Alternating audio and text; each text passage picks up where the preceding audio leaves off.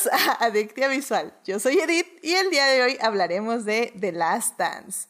Para discutir, fangirlear, analizar y llenarnos de feels, está conmigo Monse. Monse, bienvenida al programa. Hello, hello, hello. Aquí de regreso otra vez. Ya, ya se me está haciendo costumbre. A ver si no me malacostumbras, Edith. Oye, pues déjame decirte que estaba revisando las estadísticas y nada más y nada menos que tú y Héctor están empatados como las personas más invitadas a este programa con siete participaciones en total cada uno. Así que... ¡Wow! Eso se tendrá que arreglar pronto. Sí, sí, o sea, literalmente están empatados en este momento porque Héctor vino la semana pasada y tú viniste esta semana. Entonces, empate, completamente empate. Wow, todo bien. Entonces, Para que sepas. Hola, Héctor. sí, cuídate la espalda. sí, ten cuidado, Héctor. y también con nosotros está Esteban. Esteban, hola, bienvenido de regreso al programa. Hola, ¿qué tal? Muchas gracias. Qué bueno que me dices ese dato, así no me pueden reclamar en Crónicas del Multiverso de que no he podido estar con ellos, pero aquí sí. sí, no, no, tú, tú eres tu tercera participación. Mira, es que ya, ya tengo una gráfica. Es, esta onda de la cuarentena, ya saben, nos hace hacer gráficas y ordenar cosas que no deberíamos ordenar, pero... Así que... No, de hecho, siempre es bueno tener un control de todo. No ah, sabes cuándo te será útil. Amén, amén. Minutos hablados, minutos efectivos, pases a gol. efectivamente, efectivamente, porque de eso se va a tratar el programa de hoy. Pero antes, vamos a salvar lo que amamos.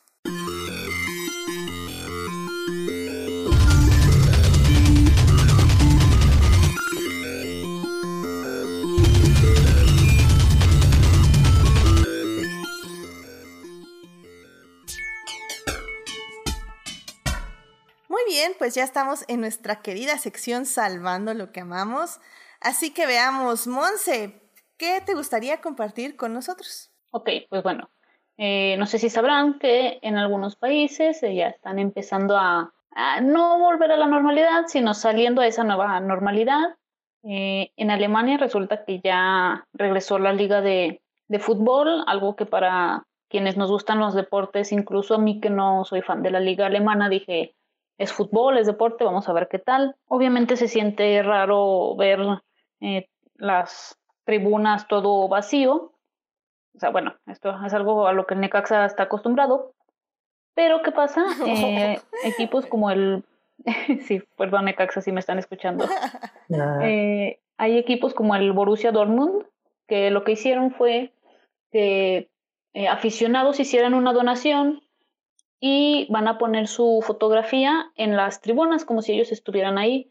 Y este fin de semana lo hicieron y la verdad es que eh, se veía, sí, un poco raro, pero me gustó esta iniciativa que, que tuvieron ahí como que para hacer a los jugadores eh, no que no se sintieran tan raros, también pusieron como sonido ambiente. Entonces creo que esto es algo lo que tal vez nos vamos a tener que ir a acostumbrar al menos por lo que resta del año, pero me gustó que hicieran eso porque si van y buscan lo que pasó en el fútbol de Corea del Sur, hubo un equipo que se emocionó de más y por ahí puso muñecos y algunas muñecas no aptas para menores. Sí, vi la noticia. Sí, entonces, eh, sí, me gustó mucho esto de esta iniciativa de haz tu donativo y vamos a llenar el estadio, pones tu foto, algunos dirán es ok o es muy ridículo, pero a mí la verdad me, me gustó porque estás eh, ayudando y es una manera de eh, estar en el estadio, ¿no? Algo diferente. Sí, definitivamente, creo que eso es sobre todo, creo que es una manera de decirle a la gente que ayude a otra gente y como dices, es algo significativo porque al final del día no creo que los jugadores vean tu rostro, pero al menos saben que estás ahí con ellos en alma o algo así, como debe de ser. Sí. No, pues me parece muy bien. Qué, qué, qué buen momento de la semana, definitivamente. Ah, bueno, pues Esteban, ¿qué te gustaría a ti compartir con nosotros? Pues mira, ya que mencionó esto Monse, pues ya serían dos cosas. Había pensado en una, pero, pero en realidad sí tengo dos cosas. Siguiendo ahorita con la línea de, de los alemanes que abrieron su liga, Por fin pude ver aquí en México un partido de mi liga Tica en vivo, porque pues no está jugando nada. Y entonces los pasaron en vivo, aunque sean los dos equipos que más odio, que son Saprissa y Heredia. te iba a decir, pasaron el Saprissa, ¿no? Yo, bueno, ese yo lo conozco porque algunos años jugaron con el América y dije, ¿quién demonios son esos? Y también los empecé a odiar. sí, no, y luego también este los tuvo Vergara por un tiempo, era su dueño, así que imagínate, si le vas a la América era Sí, sí, sí, es como... Está muy natural es odiarlos. Sí, sí, sí, pero dije, pero de todos modos lo voy a ver. Me, sorprendió de que, bueno, ya habían abierto la liga también en Costa Rica, también en estadios cerrados, pero por fin pude ver un partido en vivo, aunque pues no me importara mucho, pero bueno, sí lo disfruté dije, ah, qué padre. Después de muchos años de no ver un partido de la liga costarricense aquí en México, ¿no? Pues obviamente no, no era atractivo estarla pasando. Y esa es una.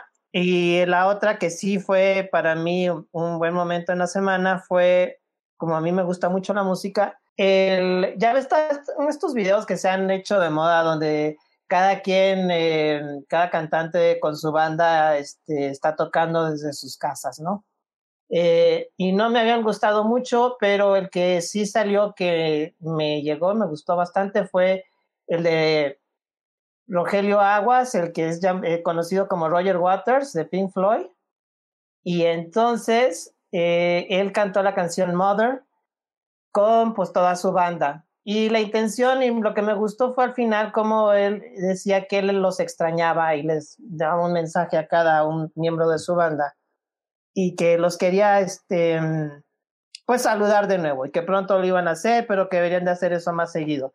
O sea, se vio la, la fraternidad cómo pues extrañaba a su familia, que es su banda, por esta distancia social.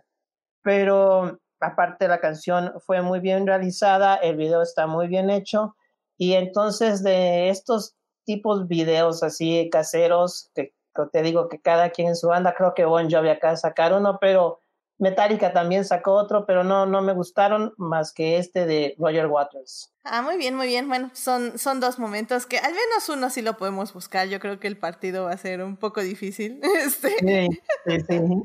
Pero bueno, pero eso es un gran, este, un gran salvando lo que amamos para ti. Pero sí, definitivamente al menos podemos ver ese video de Roger Waters, definitivamente. Así que es, es, un, es un gran salvando lo que vamos. Muy bien, y pues ya para cerrar esta sección, eh, pues yo tenía igual dos, la verdad sí, ahí les fallo, yo no tengo ahorita nada de deporte. Eh, pero me voy a ir con el más leve, se podría decir que, que me alegró el día, eh, más que nada. que es que el, hace unos, unos días, ya casi una semana yo creo, los actores que están en la serie de Umbrella Academy sacaron un video de ellos bailando al son de esta canción, de, la de I think you're alone now, y así. Este, que igual que como lo bailan en la serie, pero pues cada uno en su cuarentena. Eh, es, está divertido, creo que le salió muy bien. Este, todos tuvieron eh, al menos como las ganas de ahí arreglar un poco la casa y arreglar las tomas para que se pareciera justo al baile que hacen en la serie. Y bueno, pues justo aprovecharon para anunciar que The Umbrella Academy, Academy va a salir ya la segunda temporada el 31 de julio. Eh, realmente no sé, o sea, no me, no amé la primera temporada, pero sí tengo mm. realmente curiosidad Yo de ver tampoco, pero creo que fue la mejor versión de Dark Phoenix que tuvimos ese año. Ah, bueno, obviamente sí, claramente. Creo que todo fue mejor versión de Dark Phoenix, excepto Dark Phoenix. creo que hubo cinco películas y tres series de ese aspecto. Bueno, sí, tiene. Pero sí, no, no, estoy, estoy completamente de acuerdo. Y creo que realmente es por eso que tengo ganas de verla, porque sí tengo ganas de ver dónde llevan este personaje de Ellen Page y, pues qué pasa con el mundo y así. O sea, tengo curiosidad. Así que si me venden bien los primeros tres episodios, probablemente me vea completa esa temporada. Así que, pues ya veremos. Pero bueno, me, me, me llama la atención y me da curiosidad, sobre todo ahorita que no va a haber mucho en el cine. Eh, yo creo que va a ser una buena opción ver la segunda temporada de Umbrella Academy. ¿Cuándo es que comienza, perdón? El 31 de julio. O sea, todavía falta, todavía falta. Digo, ya, en teoría ya ahí ya vamos a estar saliendo de esto. Pero yo creo que todavía vamos a estar bastante encerrados. O sea, no, no creo que haya mucho en el cine y así todavía. Al menos hasta septiembre, octubre, yo creo que vamos a empezar otra vez a ver cosas en el cine importantes. No sí, bueno, o que estén abriendo los autocinemas como aquí en Guadalajara ya están haciendo eso. Ah, eh, acá también, pero aquí en la CDMX, pero no sé, a mí nunca me han gustado los autocinemas, o sea. Sí, no es lo mismo. Sí, no. Y más si sí realmente no tienes que salir de tu carro, está como muy raro. Eso sí. En fin. Ah, muy bien. Pues yo creo que ya con esto cerramos esta hermosa sección de Salvando lo que amamos y nos podemos ir a hablar del tema que nos concierne. Así que vamos a hablar de series.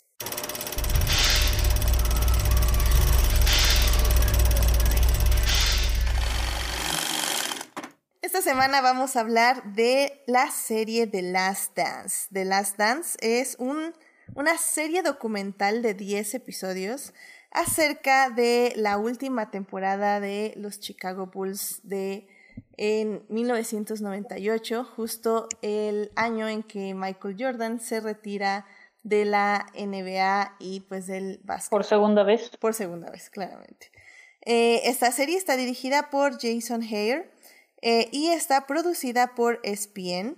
Eh, y distribuida por Netflix. Esta serie justo la pueden ver ahí ya en esa plataforma, los 10 episodios seguiditos. Así que pues vamos a hablar de The Last Dance. Eh, la primera parte nos vamos a dedicar un poco a ver qué es esto del básquetbol. Es que a veces ya, ya no nos acordamos o no sé si lo vean o no sé si les guste. Y también a decir un poco de nuestras anécdotas acerca de esta figura mítica de Michael Jordan y qué tanto sabíamos acerca de este personaje antes del documental.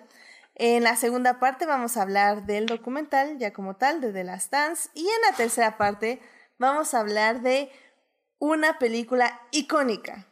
Icónica que obviamente protagonizó la persona de la que vamos a estar hablando el día de hoy, llamada Space Jam. Así que pues prepárense porque vamos a bailar y vamos a cantar, evidentemente. Así que sin más, pues vamos a la primera parte. It is not a donut hole, but a smaller donut with its own hole. And our donut is not a hole at all. Muy bien, pues ya estamos aquí en la primera parte de, de este programa donde pues vamos a hablar un poco de qué es esto del básquetbol, porque, o sea, digo, yo sé, yo sé, yo sé, que todos tenemos una idea, pero sinceramente tengo que confesar que si bien sí seguí por un tiempo el básquet, no es como que ni siquiera tengo así como las reglas súper claras. O sea, sí las tengo claras porque jugué un poco básquetbol también como en la primaria, secundaria estuve así jugando un poquito, así, nada, nada loco, pero sí estuve jugando algo. Y, y sí me sé las reglas, algunas, pero realmente hay cosas que ya no me acordaba y sí tuve que entrar a la Wikipedia para ver qué onda. Así que, a ver, Monse, cuéntanos exactamente qué es este deporte y de qué se trata. Ok. El deporte ráfaga se le llama así precisamente porque es un deporte muy rápido que estás en un lado de la cancha y de repente estás del otro lado de, la duela, ¿no? Eh, lo básico, tienes 24 segundos para tirar al aro, tienes 8 segundos nada más para pasar de media cancha. Eh, algo que yo agradezco muchísimo porque a veces pareciera que en otros deportes, al fútbol, este, no, no quieren pasar de, media cancha. Eh, ¿Qué pasa con esto, Cristian? Nada más pueden haber cinco jugadores a, por equipo de momento, al momento de una jugada, cuando están jugando. Las eh, posiciones son lo que es eh, pivot, a pivot, el alero, el base y el escolta. No vamos a meternos en qué consiste cada posición, pero básicamente la meta es tirar el balón, encestar, puede ser de dos puntos, de tres o incluso de uno cuando son tiros libres.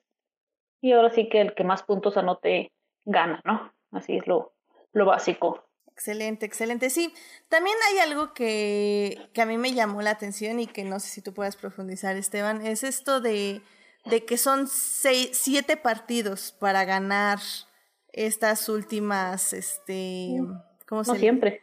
Ajá, es que eso es lo que justo ahí yo me perdí. No sé si tú nos puedas dar un poco de esto, este, Esteban. Bueno, eso pasa en muchos, en la NBA y en el béisbol, por ejemplo. O sea, son playoffs y si ya llegas a los playoffs, son series. Como en un partido puedes ganar o perder muy fácilmente, entonces se hacen estas eh, series de 4 de 7 para el campeonato. No sé si estaban de 3 de 5 para en, las, en las, sí, ganas 3 el que gane 3 de 5 es en los eh, primeros, eh, pues como en la primera fase de la liguilla. Para sí, en la primera ronda, sí. En la primera ronda, ¿no? Y ya después eh, los otros campeonatos, eh, campeonatos de conferencia y el campeonato entre final, pues tienes que ganar por lo menos cuatro partidos. O sea, se puede ir hasta cuatro partidos y si barres la serie y si no, pues se puede ir hasta el séptimo partido y ya el que gane es el, el que gane ese partido es el, el campeón, ¿no? Claro, porque quedas empatado 3-3 y ya el último. Cabe aclarar que, por ejemplo, según yo, eh, a juegos de 7 se juega 2, 3 y 2. O sea, bueno, dos en la cancha de, del equipo con el que mejor récord quedó, luego tres de visitante y luego otra vez regresan a, a la cancha de ese equipo a jugar otros dos partidos. Obviamente se puede definir desde mucho antes. Sí, y eso te da, te da, bueno, como siempre, la localidad es para el, el equipo que tenga un mejor récord durante toda la temporada. Este, y ese es el que pues se va pasando, eh, va, va manteniendo su ventaja de local, pues porque obviamente siempre el estar con tu gente que vamos a ver cómo funciona esto ahora después con la nueva normalidad, pero el ruido que hace la gente, el apoyo que, la, que le ponen a, a los jugadores, pues es muy importante. Es que es impresionante y sobre todo en la NBA, que son ahora sí que estadios cerrados, me hace empezar muchísimo la, la localía. Sí, eso también es algo que, que creo que fui yo recordando durante el documental, que justamente, o sea, realmente la persona que está en la tercera fila, o sea, eh, y la que está en la quinceava fila, creo que se escucha con la misma resonancia, casi, casi. O sea, realmente es, es, es muy cerrado, es como estar en el tenis, pero bueno, obviamente tenis como son todos bien chafas, no puedes hacer ningún ruido, pero en, en básquet no, en básquet sí puedes estar ahí gritando y obviamente que los jugadores te van a escuchar, no es tanto como un estadio de fútbol o, o por ejemplo la Fórmula 1, que, que creo que, bueno, fútbol creo que aplica más porque no hay un ruido que hagan los jugadores aparte de la pelota pero es tanta la gente que es muy, muy raro que en un estadio lleno distingas qué está pasando aparte de esta masa que te está gritando y te está apoyando. Obviamente si el estadio está vacío, bueno, pues eso ya es otra historia, ¿no? Pero, pero, se nota, por ejemplo, ahorita que dijiste el fútbol, en el, en el, en el básquetbol a cada rato hay tiros libres, ¿no? Y cada ah, tiro libre en realidad sí hay presión sobre eso. sí, te están abucheando y es como un penal. Creo que en, cada deporte. Es un penal, cada deporte, un penal cada deporte encuentra su manera de hacer pesar la localía. Eh, por ejemplo, dile a, a, cualquier futbolista básicamente que vaya a jugar a la Ciudad de México a las 12 del día, o sea, con la altura, y les pesa mucho, siempre se ha dicho eso. Claro, claro. Que les pesa la altura y siempre terminan fumigados y casi desmayándose. Que de hecho, pues los Pumas lo usan mucho a su favor. sí, sí, eso, a eso digo, que Pumas juega precisamente a esa hora, por eh, ahora sí que es su, su fuerte. Sí, efectivamente, efectivamente. sí, pues por ejemplo, tal vez no es tanto, pero bueno, eh, ahora sí que en mi especialidad, eh, la Fórmula 1, eh, realmente no se siente tanto el público en la carrera excepto en ciertas carreras. Por ejemplo, dicen que en México es muy impresionante que a pesar de tener el sonido de los motores, los pilotos sí escuchan al público y que es uno de los pocos lugares que así pasa. Hay otros lugares, claro, pero es muy raro ya que como es Europa y así son como más Em, apagados. Apagados en la carrera. Ya después ya gritan y bailan y lo que quieras, pero en la carrera casi no hacen tanto ruido como en México, que pues obviamente pues, estamos haciendo la ola y que los gritos y que los lives, ya sabes, ¿no? pero, pero dicen que sí pesa, que al final del día los pilotos de Fórmula 1 no están tan acostumbrados a escuchar gente y pues escuchar tanta gente eh, gritando sí los saca un poco de onda y es, está interesante. Y en cambio, por ejemplo, y ahí es donde... Pues, no puedes ni decir ni pío porque se nos desconcentran y se tropiezan con su propio pie. no, de hecho, pues en el tenis ha habido muchas veces en el que alguien, incluso si toma una foto con flash, eh, una vez pasó con Novak Djokovic, que alguien tomó una foto con flash y dijo, esa persona tomó una foto y lo sacaron del estadio. Sí, sí, sí, sí, he visto que sacan gente del estadio. Sí, sí depende mucho del deporte y como tú decías, también de en dónde estén. O sea, vamos, un partido en, de fútbol en Argentina es un hervidero. Claro, claro. Y más y como dices, es tal vez la selección. O sea, y es otra cosa también. Que estamos hablando de divisiones de gustos o como a quién le vas más, si le vas a México como selección o a México como tus partidos individuales de equipos, por ejemplo. y, y, es que, ¿a, qué vamos aquí? Este, realmente eh, sí me quiero concentrar en este momento en el público porque el, ¿para quién está hecho el documental de Las Dance? O sea, el documental de Las Dance está hecho, creo yo, como para tres públicos diferentes. Está hecho para las personas que vivieron esa época como fans, de los Bulls como fans de Michael Jordan.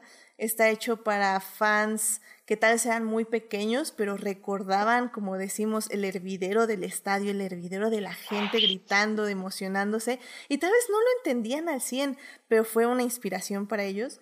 Y está claramente hecho también para la gente que tal vez no vieron o no vimos, pues, bueno, es que sí me tocó, pero ya no tanto, la verdad, este, ya no vimos, este, en carne propia este, este fanatismo a primer nivel, se podría decir. Eh, y siento que para las tres tipos de personas funciona, pero también es un poco de, de, entender de cómo funciona el fanatismo y también cómo se hereda un poco. Eh, no sé, aquí lamentablemente me voy a tener que ir por edades.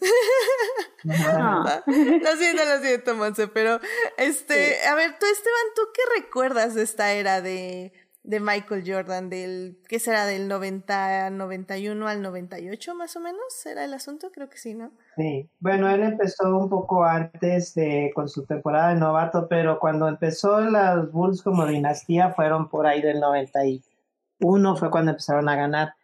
Eh, pues recuerdo todo porque me tocó toda la época completa y te voy a decir, bueno, a mí me gustan mucho los deportes, pero el básquetbol no es uno de los que a mí me gustara seguir.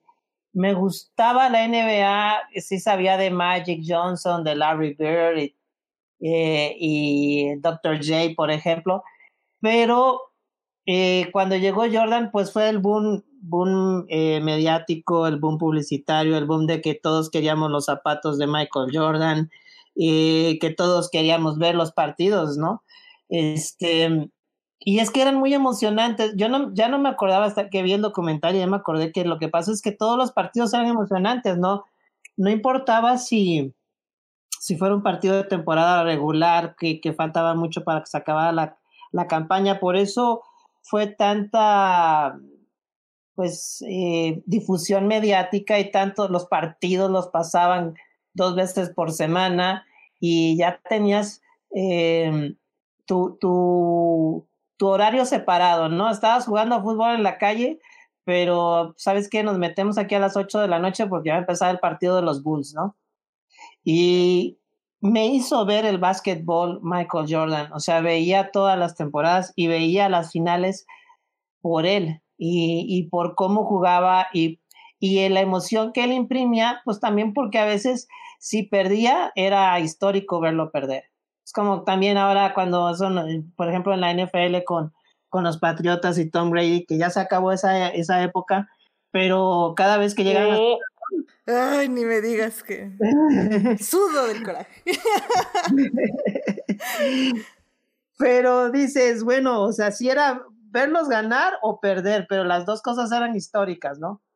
Entonces, este, así pasaba con, con Michael Jordan. Y sí, sí recuerdo toda esa época porque para mí fue, este, porque a mí empezó antes, yo ya estaba en la prepa y luego estaba saliendo de las cuestiones de la universidad, pero pues, pues era el, fenómeno de ver eh, estos partidos de los Bulls. Y sí, obviamente que sabías todos los demás jugadores contra los que jugaban, porque también fue una época muy buena para el básquetbol, ¿no? No se recuerda solo a Jordan, estaban muchos que salen en el documental como es Charles Barkley, ¿no? Su mismo compañero Scottie Pippen, Karl Malone, John Stockton y todos aquellos que fueron parte del, del glorioso Dream Team de Barcelona.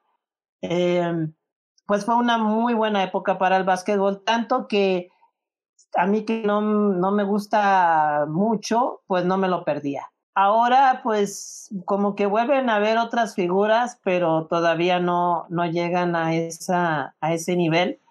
Pero sí tengo que decir que de todos modos las figuras de ahora me están otra vez convenciendo a volver a ver el básquetbol. Sí me perdí un poco con Kobe Bryant y todos ellos, porque no soy fan, pues. Pero ahora con LeBron y con este y con los Warriors, pues más con Stephen Curry, sí, sí lo he vuelto a retomarle el gusto al, al juego, ¿no? Sí se me perdió un poco. Después de, de toda la euforia de Michael Jordan, como que vino un bajón muy fuerte. Y entonces, aunque no estoy diciendo que sean malos, habían muy buenos jugadores, estaba Vince Carter, por ejemplo, pero, pero no sé, como que se, que era tanta la euforia por, por Michael Jordan, fue tanto el rollo por Michael Jordan que después de él, pues sí hubo un bajón, como, se puede decir. Claro, y es que también, en, y ya lo discutiremos en el de, cuando hablemos directamente del documental, porque ahí hablan de ello, es esta idea de mercadología, de, de cómo se expandía la idea de Michael Jordan a través de, de los países. Y es que, por ejemplo, yo tenía nueve años en el 98. Entonces, eh, para mí, realmente, o sea, como digo, o sea, sí vi los juegos, recuerdo las reglas, recuerdo que jugué básquetbol en algún punto. Eh, recuerdo a Michael Jordan claramente, este, pero así que yo te diga como, uff, así este partido o este otro partido, pues no, sinceramente es algo que no recuerdo.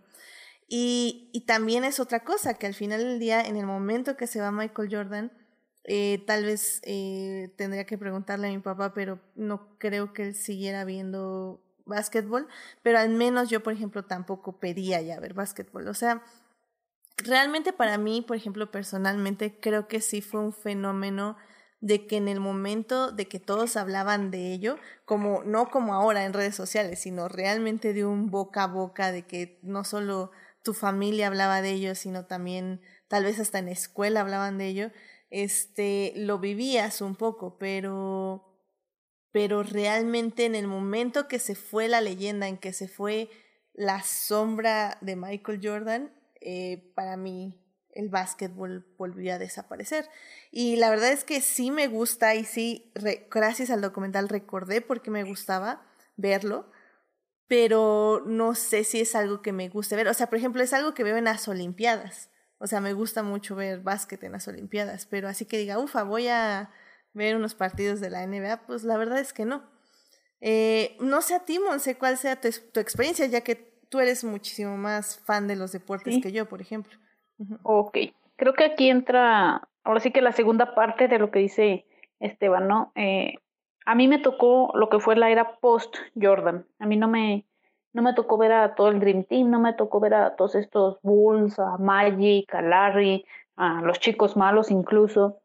Eh, incluso me, o sea, voy a decir, o sea, me daba como envidia, coraje, ¿no? Que mi papá y mis tíos, que son fans de los Bulls, siempre estuvieran platicando de, de todo esto, y es que Jordan, y es que eh, tengo un tío que le va a los Knicks, pero hasta él se emociona, ¿no? Y yo decía, bueno, pero, ¿qué? O sea, pero pues ya sé que sí es el mejor y todo, pero, ¿y eso qué? Ahora sí que digo, o sea, yo así como de, ¿qué? Eh, y es cuando llega Kobe Bryant a los Lakers y a mí me empieza a gustar el básquetbol por él, incluso me quedé con, con ese equipo. pero yo la verdad lo que conocía de tanto de Michael Jordan como de los Bulls, además de Space Jam, eh, fue precisamente por, mm, por mi papá, que es súper fan de los Bulls, incluso él tiene la playera del, del primer campeonato, él la tiene y es así como uno de sus horrocruxes, ¿no? Y yo pienso, o sea, y lo digo en serio, creo que la cuida más que, más que a mí esa playera. Entonces sí, para mí como que fue eh, muy diferente porque me tocó toda esta transición de que precisamente mucha gente dejó de verlo cuando se retiró Jordan y ahora sí que se deshizo todo ese equipazo, ¿no? Toda esa, esa dinastía es así como que, ahora sí como esa escena final de Buscando a Nemo, ¿no? De Now What. creo que sí vino un, se vino bajo la NBA, los ratings y todo, porque Mm, algo que aprendimos en el documental, que vamos a hablar más adelante, es que fue este equipo y Jordan los que lo pusieron a un nivel global, ¿no? La NBA, que sí, antes era vista y todo, pero ya después se convirtió en un fenómeno ver los partidos y uno buscaba la, la manera de, de verlos. Pero sí, yo más que nada a los Bulls y a Jordan los conozco por, por mi papá. Claro, y, y la leyenda que fueron. Y, y es que eso se me hace como súper importante, porque al final del día, eh, hablemos lo que hablemos del documental ahorita y de si nos gustó o no nos gustó, cómo se, se retrata lo que fue esa temporada eh, y lo que significó esa temporada de básquetbol, esos años, esa casi década de básquetbol. Eh, realmente eh, es importante saber que sigue resonando, o sea, 25 años después, más de 25 años después, un poquito más, esto, esto sigue. Y. No, perdón, no, sí, 25. Bueno, ya, la matemática. Algún, algunos años. 20 años. este, o sea, sigue resonando con nosotros de, de una forma u otra. Eh, tal vez me gustaría preguntarle, por ejemplo, a mis primas pequeñas eh, de que tienen ahorita entre 15, 14 años, eh, si saben quién es Michael Jordan. Creo que ahí ya sería ya un, un, una pared que derribar, o sea, ya es, es otra cosa, pero al menos nosotros que crecimos con esa aura de Michael Jordan, sabemos de una forma u otra qué es y qué se quedó de la leyenda. Y eso pues me parece como súper interesante y y, y ha sido interesante también descubrirlo estos últimos meses eh, en redes sociales, qué, qué significó Michael Jordan para tantas generaciones diferentes que lo vieron. Sí, yo creo que es del tipo de, de atletas que eh, de cualquier, como, como dices, cualquier generación sabe quién es, por lo menos eh, lo ha escuchado el nombre, ¿no? O sea, por ejemplo, está yo creo que al lado de Pelé, por ejemplo que yo ni siquiera nunca vi jugar a Pelé, pero, pero pues desde que me gustó el fútbol tenía que saber quién era Pelé, de todos modos escuchaba a todo el mundo hablar. Ahora, sí que muchas veces es el mito, ¿no? De, ¿y este qué o qué? Claro, claro. Pero, pero hasta te sientes mal si dices, si no dices que es el mejor, ¿no? así, bueno, bueno, al menos a mí me ha pasado que así como que, ah, pero ¿por qué no dices que, eh, no sé, Steffi Graf es la mejor tenista de la historia? Y yo así de, ay, bueno, está bien. Bueno, eso antes, esto antes de que Serena la pasara en títulos de Grand Slam, ¿no? Pero fuera así como de... Por ejemplo, yo, yo, no yo, no sé a quién te refieres, pero sí conozco a Serena Williams, por ejemplo. Sí, sí, exactamente. O sea, Steffi, Graf fue una tenista de una década de los ochentas, noventas, si no me acuerdo, no mal eh, recuerdo. Es que nadie le podía ganar a Steffi Graf. Sí, o sea, era un monstruo, así como, como Serena Williams, ¿no? De que no había manera de, pero por ejemplo, era Billie Jean King en los 70s y antes de Michael Bueno, creo que Billie Jean King es, sí es algo diferente por lo que hizo por el deporte, tanto femenino como la, la visibilidad para la comunidad LGBT. Eso creo que sería para otro, todo otro programa. Creo que Billie Jean King lo, lo merece. Sí. Eh, bueno, a lo que yo iba a decir, a lo mejor gente que vio a ver jugar a Billie Jean King tenía esa polémica con la nueva gente que estaba diciendo que Steffi Graf era lo mejor. Y igual les decían, no, pero pues es que no viste a Billie Jean King jugar. Y me pasaba con a mí con, con Michael Jordan, por ejemplo, porque gente más grande que yo decía que, que Will Chamberlain era mejor o que Dr. J también fue mejor. Entonces, pues esa, esa, polémica de quién es el mejor de cada, por ejemplo, en la NFL a mí, para mí Montana, pues fue lo, lo máximo, ¿no? Pero Jerry Rice. Pero Mi favorito siempre será Jerry. Y Jerry Rice, ¿no? Pues sí tenía Jerry Rice, ¿no? Pero pues llega Tom Brady y ya gana seis y dices, pues, ¿cómo puedo decir? Bueno, pues eso es una que nunca, que, nunca vamos a acabar también, y es muy padre. Sí, mira, eso es un, creo que es un debate que yo mencioné un punto cuando estuve en Crónicas, que para mí los de los títulos son un poco engañosos de repente. Claro, porque luego no sabes si son los títulos o es justamente esto la leyenda. Eh, en mi caso, para no quedarme atrás de decir nombres este, que no conozco, no, bueno, en este caso que yo sí conozco, eh, me quedo, por ejemplo, con esta idea de Prost, de Senna en la Fórmula 1, y luego ya de Schumacher, y ahorita pues estamos hablando de Luis Hamilton y Vettel. O sea, son, son personas que hasta el día de hoy voy con mis este, compañeros oficiales de pista, y todo el mundo está debatiendo de quién es el mejor y por qué lo vieron correr en su era y etc. etc. Cena, es el mejor. Ah. y así nos podemos estar toda la noche, porque, porque efectivamente, o sea, a veces no solo es si lo viste correr, sino también qué tanto escuchaste eh, de esa persona, qué tanto incluso a, los que te a veces también entra hasta cómo te caía la persona, ¿no? Cómo te caía la persona, claro. Sí, también es, es un gran este factor. En mi sí, caso, porque el, carisma cuenta muchísimo. Exacto, por ejemplo, a mí eh, Rosberg, Nico Rosberg de Fórmula 1, eh, no lo aguanto como piloto, se me hizo como súper cobarde que se fuera después de ganar el campeonato, aunque lo entiendo, pero se me hizo súper horrible. Y, y como persona me cayó súper bien. O sea, ningún piloto nos ha tratado mejor a los Marshalls que Nico Rosberg. O sea, es como... Ah. Que fíjate que eso es lo que tenía Michael Jordan. Tenía unas muy buenas relaciones públicas y era raro al decir a alguien que le caía mal. Ahora pues conocimos muchas cosas en el documental que vamos a luego a platicar, pero, pero en ese momento no veías eso de parte de él, no se hablaba mal de él, no, no había un escándalo así espantoso como por ejemplo que era Maradona con las drogas, ¿no? Este era una persona, un atleta muy limpio y que a todo el mundo le caía bien. Y eso, por ejemplo, fue Pelé, por eso es que lo comparo o lo pongo en ese lado, porque a Pelé nunca tuvo malas, malas, este, reputación, por lo menos en cuando estuvo de carrera y cosas así. Entonces, últimamente de la actualidad creo que podríamos decir lo que es Roger Federer y Rafael Nadal, ¿no? Sí.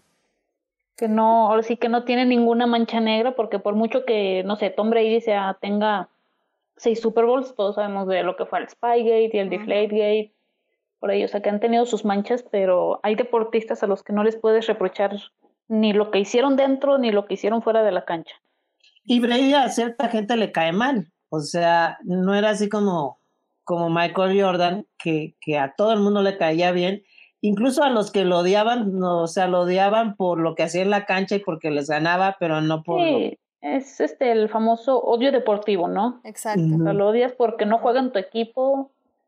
Por ejemplo, digo, mi tío, tengo un tío que es aficionado de los Knicks y dice, es que sí, yo odiaba a Jordan, dice, y más porque, bueno, lo vimos en el documental, parecía que se inspiraba de más contra los Knicks.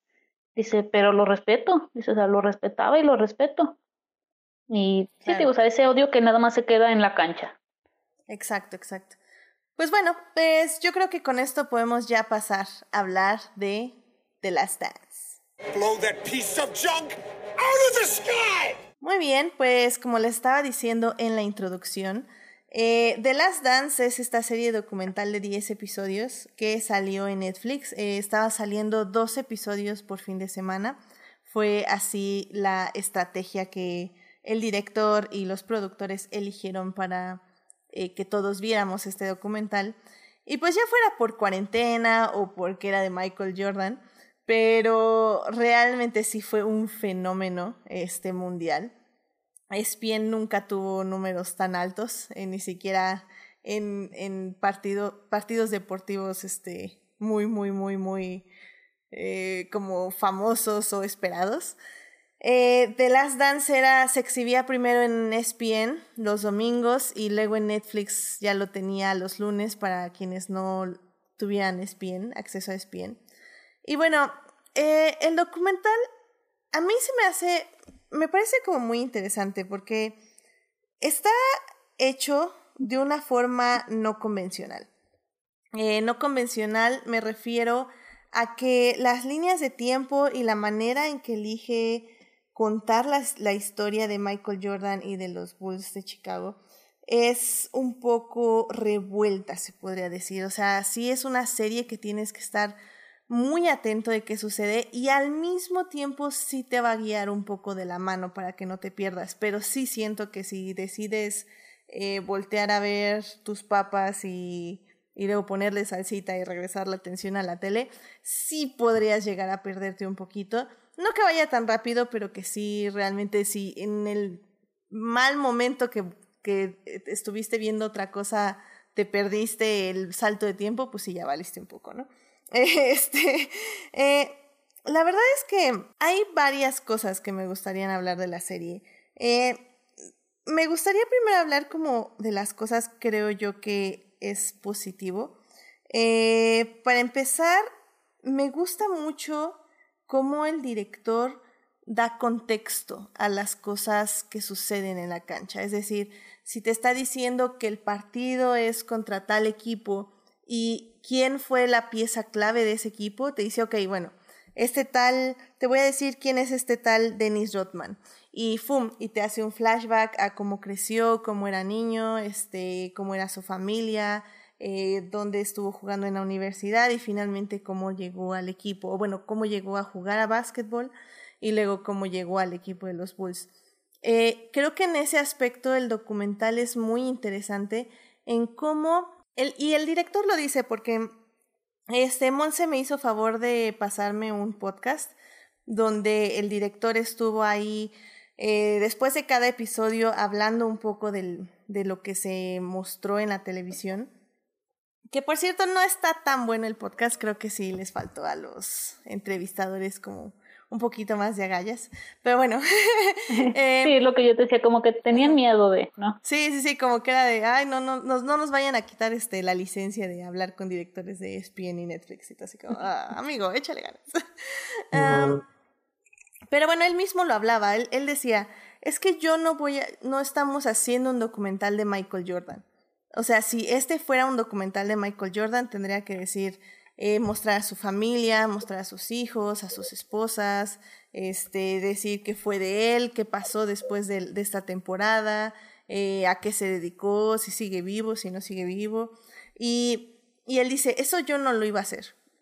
Este documental era acerca de la mejor época de los Bulls y por lo tanto tenía que mostrar quiénes eran los protagonistas de esa última temporada de 1998, donde los Bulls ganan por sexta vez el título, el campeonato, y ese equipo se disuelve debido a XYZ. Eso era lo que yo quería retratar y nada más. Lo cual me parece interesante, sí, pero al mismo tiempo creo que sí, bueno, me estoy yendo a un negativo, pero no importa, ya vámonos. Este, creo yo que justo eso, para mí en general creo que al documental le faltaron agallas. Y un poco se siente, eh, también porque en esas entrevistas del podcast, ahorita les digo cómo se llama el podcast, eh, el, director dice, eh, es que yo nada más tuve para hablar tres horas con el entrenador. Hablé seis horas con Michael Jordan, hablé tres horas con Dennis Rodman, hablé cuatro horas con Scottie Pippen. O sea, realmente es un documental que se basa en este, en este material que tenían de, del equipo que estuvo grabando en 1998, que, que Michael Jordan y, y los directivos dejaron que grabara esa última temporada. Agarraron ese documental y lo único que estuvo haciendo el director básicamente fue darle contexto con un poco de relatos o opiniones de gente que estuvo ahí 20 años después. Pero más allá de eso, como que siento que no se quiso meter. No sé cómo lo sintieron ustedes. Eh, sí, para mí, y fue algo que yo ya le llamo el mal de Luis Miguel, ¿no? Después de la serie de Luis Miguel, que después pasó con Rocketman, la película de Elton John y ahora con The Last Dance, que es qué pasa cuando el sujeto de quien se está haciendo el material tiene poder sobre el producto. Y sabemos que aquí Michael Jordan tenía poder sobre el producto, entonces creo que sí se notó de repente así como que esto sí, esto no, eh, nada más yo puedo decir esto, no vayas y preguntes esto. Al menos yo sí lo sentí así. Ese es el, creo que es el mayor pero que, que les pongo. Sí, y extrañamente porque el director dijo en estas entrevistas que Michael Jordan no... Es que es interesante porque te habla mucho de la personalidad de Michael Jordan. Él dijo que cuando le preguntaron a él, oye, ¿qué te podemos, qué quieres que no te preguntemos? Y él dijo, no, tú pregúntame lo que quieras y yo te responderé como te quiera responder. Es decir, eh, tienes esta manipulación, porque sí es una manipulación, no, no que esté mal, sino que simplemente es.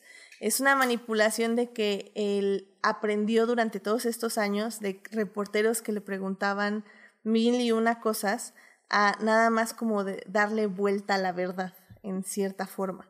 O sea, tal vez... político, ¿no? Eh, literalmente, un político. Mira, yo creo que, bueno, sí, sí entiendo que a lo mejor muchas cosas no se metieron, pero yo también sentí, bueno, yo que viví la época de Jordan y te digo que uno no se daba cuenta de, o no, no fueron evidentes eh, ciertas cosas, como por ejemplo el asunto de las apuestas y esto.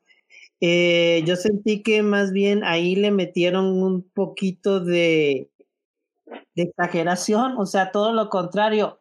Creo que le metían drama para poder mantener algo de drama. Y tanto fue así que, que al día siguiente los noticiarios deportivos, obviamente, pues no hay, no hay deportes, entonces tenían que hablar del documental de Michael Jordan, ¿no?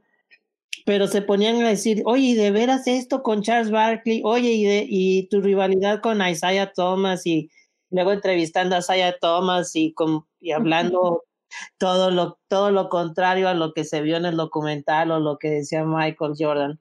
Entonces, creo que ahí sí se, sí le metieron cierta onda dramática que no había tanto en, en la vida de, o lo que yo recuerde que hubiera habido. Por ejemplo, ahorita que dijeron Rocketman o para mí más que nada, por ejemplo, Rapsodia Bohemia, que muchos dicen es que se quedó muy, muy, este, muy blanda con, con Freddie Mercury. Y yo lo que me digo, pues es que Freddie Mercury era súper blando, a mí nunca me dio ninguna polémica o que yo me acuerde cuando yo estaba chavo, que, que se hablara algo mal de él, ¿no? Y eso es a lo que voy con Michael Jordan, tampoco se hablaba mal. Ahora cuando ves el asunto de, de que tenía su ondita de las apuestas, pues tampoco era algo así como que muy, muy grave, ¿no? No, y creo, que, creo que hasta esa parte sí la hacen bien, porque justo como tú dices, o sea, dicen, ok, sí, eh, sí apuesta mucho y, y, siempre lo ha hecho y el director lo dice en sus, en sus entrevistas, en su entrevista dice, o sea, yo cuando estaba con Michael Jordan me apostó ciertas cosas, o sea, sigue apostando cosas, pero no era por el hecho de ganar dinero, sino de que quería ganarte, aunque fuera es 50 competitividad humana que tiene. Exactamente, era competitividad humana. Y eso es como una adrenalina para él. Sí, literalmente. Y eso sí creo que está bien retratado en el documental, porque es justamente esto, cómo los medios exageran todo y, y, y, Michael Jordan era así como, no, pues yo le apostaba pues hasta mis guardias de seguridad si metíamos la moneda en el vasito. O sea, es como... Eh, no se veía que fuera algo dañino. Era, era como este caso de, de Dennis Rodman, de que se iba de fiestas y que, eh, pues sí, o sea, literalmente destrozaba todo una noche, pero al siguiente día él estaba ahí para ganar el partido.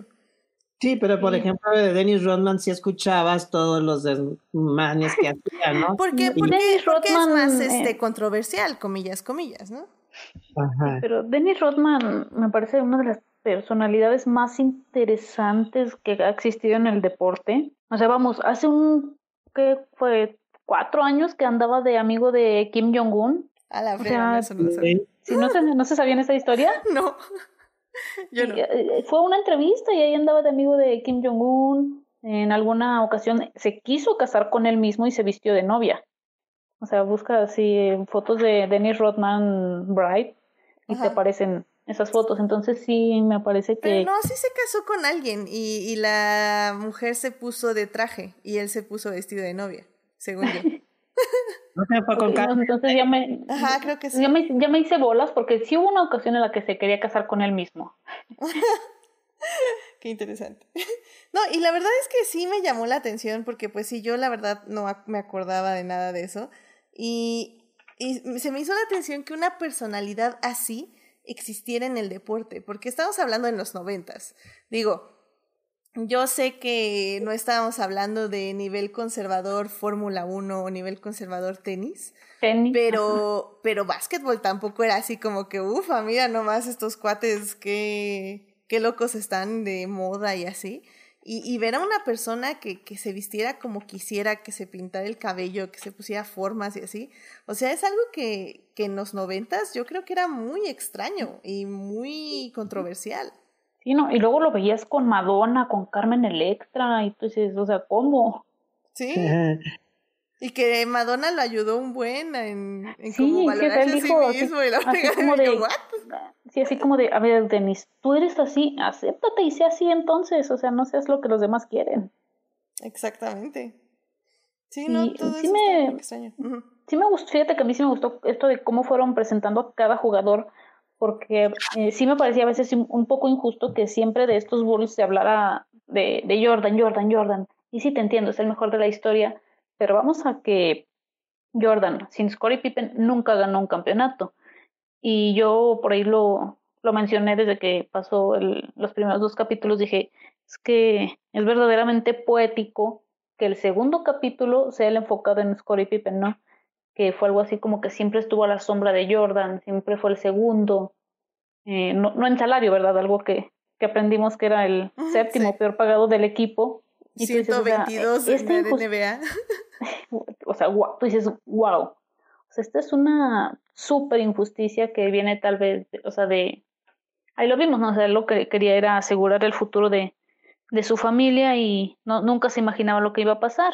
Pero sí, sí me gustó cómo fueron presentando a los jugadores y no que el director diera por hecho que ya sabías quién era cada quien y pasaran a directamente a lo que estaba pasando. No, y es que como decimos, al final del día este documental sí está pensado en retratar una era y retratar una era es retratar a todos los que están alrededor de esta figura mítica y todos quienes le ayudaron, porque creo que hay algo que sí queda muy claro, es que eh, Michael Jordan no pudo haber hecho esto solo, sí fue instrumento, claro, y él era motivo de que todos eh, fueran adelante y que se motivaran y em, los empujaba, claro, claro. Pero realmente no podía haber un Michael Jordan sin un Scottie Pippen, sin un Dennis Rodman, sin un bla, bla. Sin, el, sin el mismo Phil Jackson. claramente. El coach. El coach. Y, y creo que eso es lo importante del documental y creo que esa es una de las cosas que más me gustaron. O sea, cómo le enseñas a, a Superman, a este Black Jesus, como le decían, a que, que realmente no es todopoderoso y que sí, se tiene que apoyar de la gente que lo rodea. Y sabes que a mí, para mí fue muy importante y para mí de hecho fueron unos de los ganadores de este documental, los famosos Bad Boys de Detroit.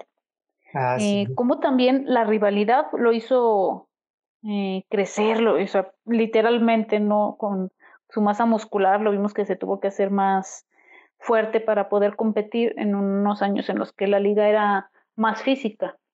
Entonces sí creo que las rivalidades te hacen ahora sí que más fuerte. Sí, sí, y sobre todo eso que es súper interesante el documental que me llamó muchísimo la atención, la personalidad de Michael Jordan. O sea, esta obsesividad, si existe esa palabra, esta obsesión. Obsesión. Obsesividad. Este, es la cuarentena, la cuarentena. Palabras nuevas. Rae, enójate conmigo.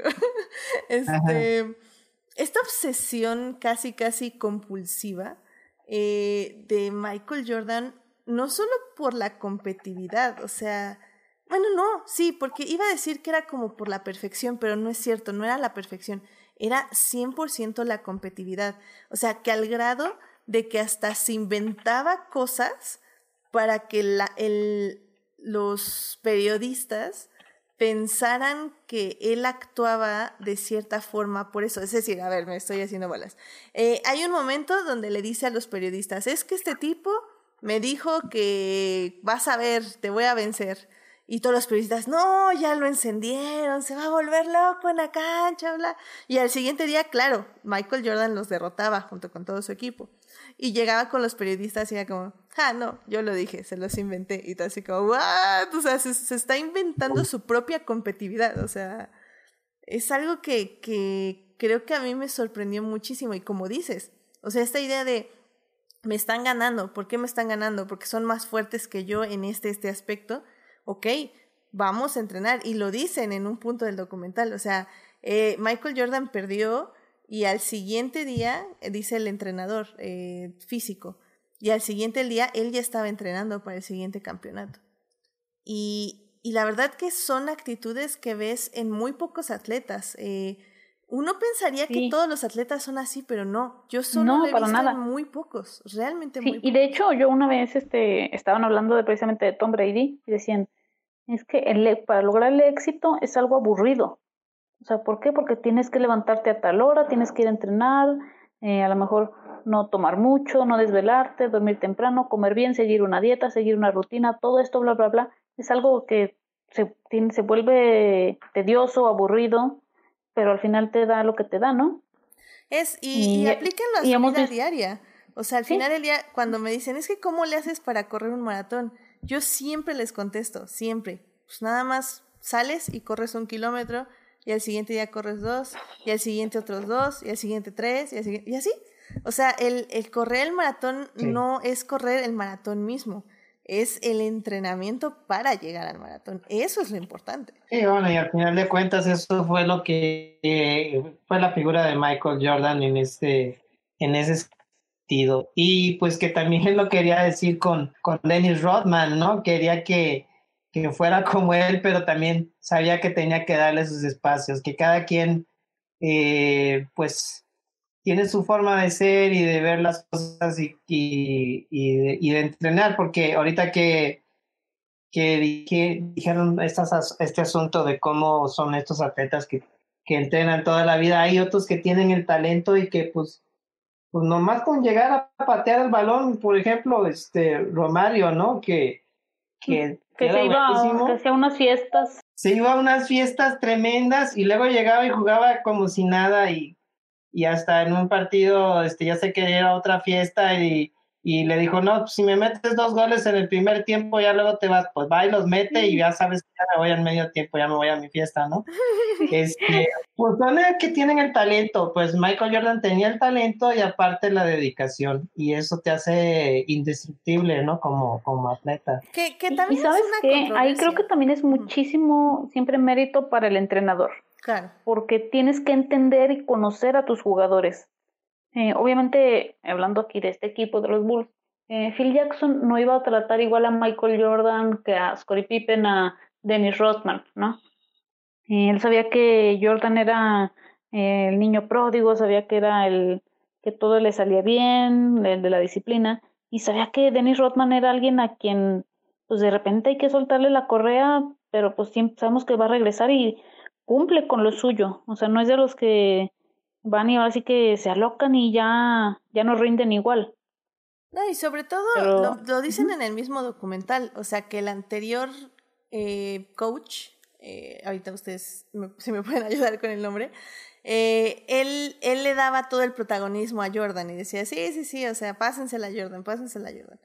Y cuando llega este Phil, es justo lo que decíamos hace ratito, él le dice, no, es que a ver, tenemos esta onda del triángulo, y, pues vas a confiar en tus compañeros. Que sí o sí. Y te, te me enojas, me vale. O sea, esto es sí o sí. O sea, es un entrenador que no solo sabía apreciar las habilidades individuales y personalidades de sus, de sus jugadores, sino que también sabía dónde tenía que empujarlos y dónde tenía que amarrar, o sea, decir, no, no, a ver, hasta aquí, te pinto mi raya y vas a entender que las cosas funcionan así porque así lo digo. O sea, no, es ese perfecto equilibrio entre entender a quién estás tratando y, entender dónde puedes fortalecer a esa persona también. Que es una gran combinación, evidentemente.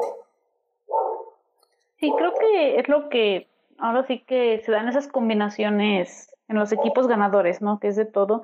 Incluso creo que no hemos hablado de, de Jerry Krause, que parece que, que la intención era pintarlo como el villano, que para mí era un genio incomprendido, un genio, porque fue el que armó todo este equipo.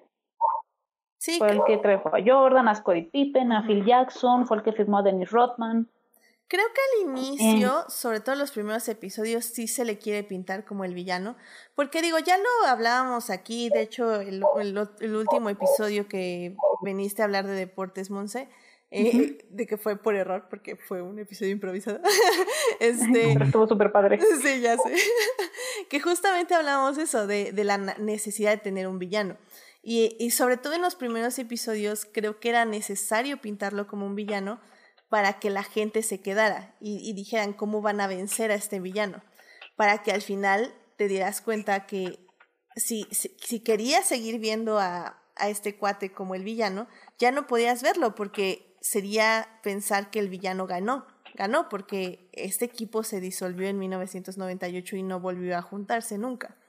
Entonces, más que nada siento que al inicio era, era para atraer gente y ya después nada más se le puso, no, creo que no se le hizo justicia a su, a su personaje, pero sí, o bueno, a su persona más bien, pero sí se entendió que al final del día, pues así es el negocio y, y así es como funcionan y que él sí unió a estos jugadores y sí los trajo a la nómina pero pues que también estaba viendo al, hacia el siguiente paso y pues... Sí, porque ya se iba a acabar, ¿no? O sea, tenía que reconstruir y no le salió, ¿verdad? La nueva reconstrucción.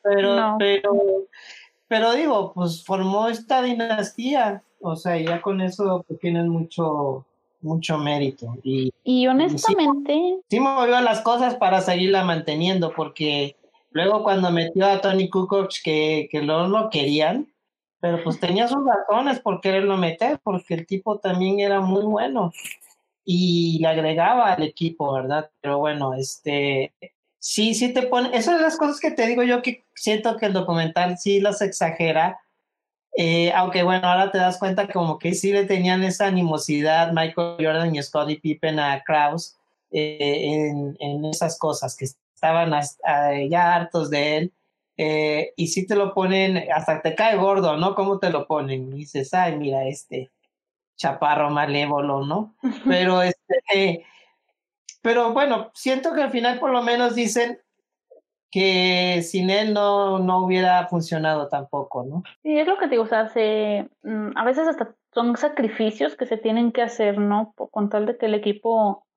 eh, funcione, todo tiene que engranar y sabes que al final a lo mejor no va a terminar bien, pero ahora sí que creo que nadie le iba a renunciar a los seis anillos que, que ganaron. Y aquí esto como opinión personal, la verdad es que creo que fue mejor que, ahora sí que desistieron al equipo en ese entonces a que todos se hicieran más viejos, lentos y ya venía lo que era la nueva dinastía que iba a ser los Sports de Popovich y después los Lakers de Shaq y Kobe, precisamente ya con, con Phil Jackson.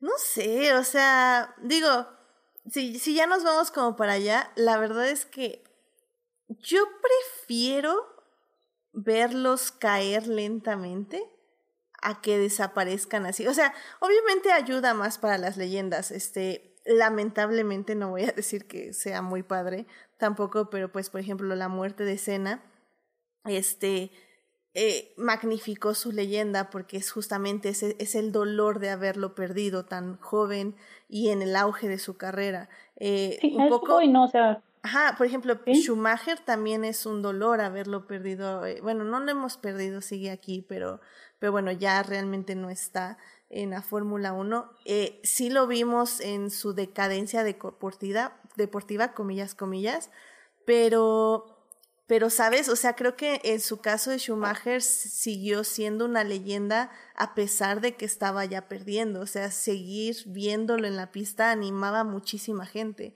O sea, creo que si Michael Jordan hubiera seguido jugando otros cinco años, eh, hubiera, hubiera retenido a la gente que estaba viendo la NBA, tal vez para enamorarse de otros jugadores, por ejemplo. de hecho, sí jugó. O sea, sí, regresó y jugó en Washington. Jugó en Washington y después compró el equipo. ¿Pero cuántos años después? Ah, bueno, sí, eso sí lo sabía, pero... ¿Cuántos años después fue eso, de que regresó a jugar? No, sé, fue como hasta el 2002, 2000, 2002 creo. Pues serían cuatro años. Cuatro años, o sea, e, es a lo que me refiero. O sea, al final del día creo que se muere la...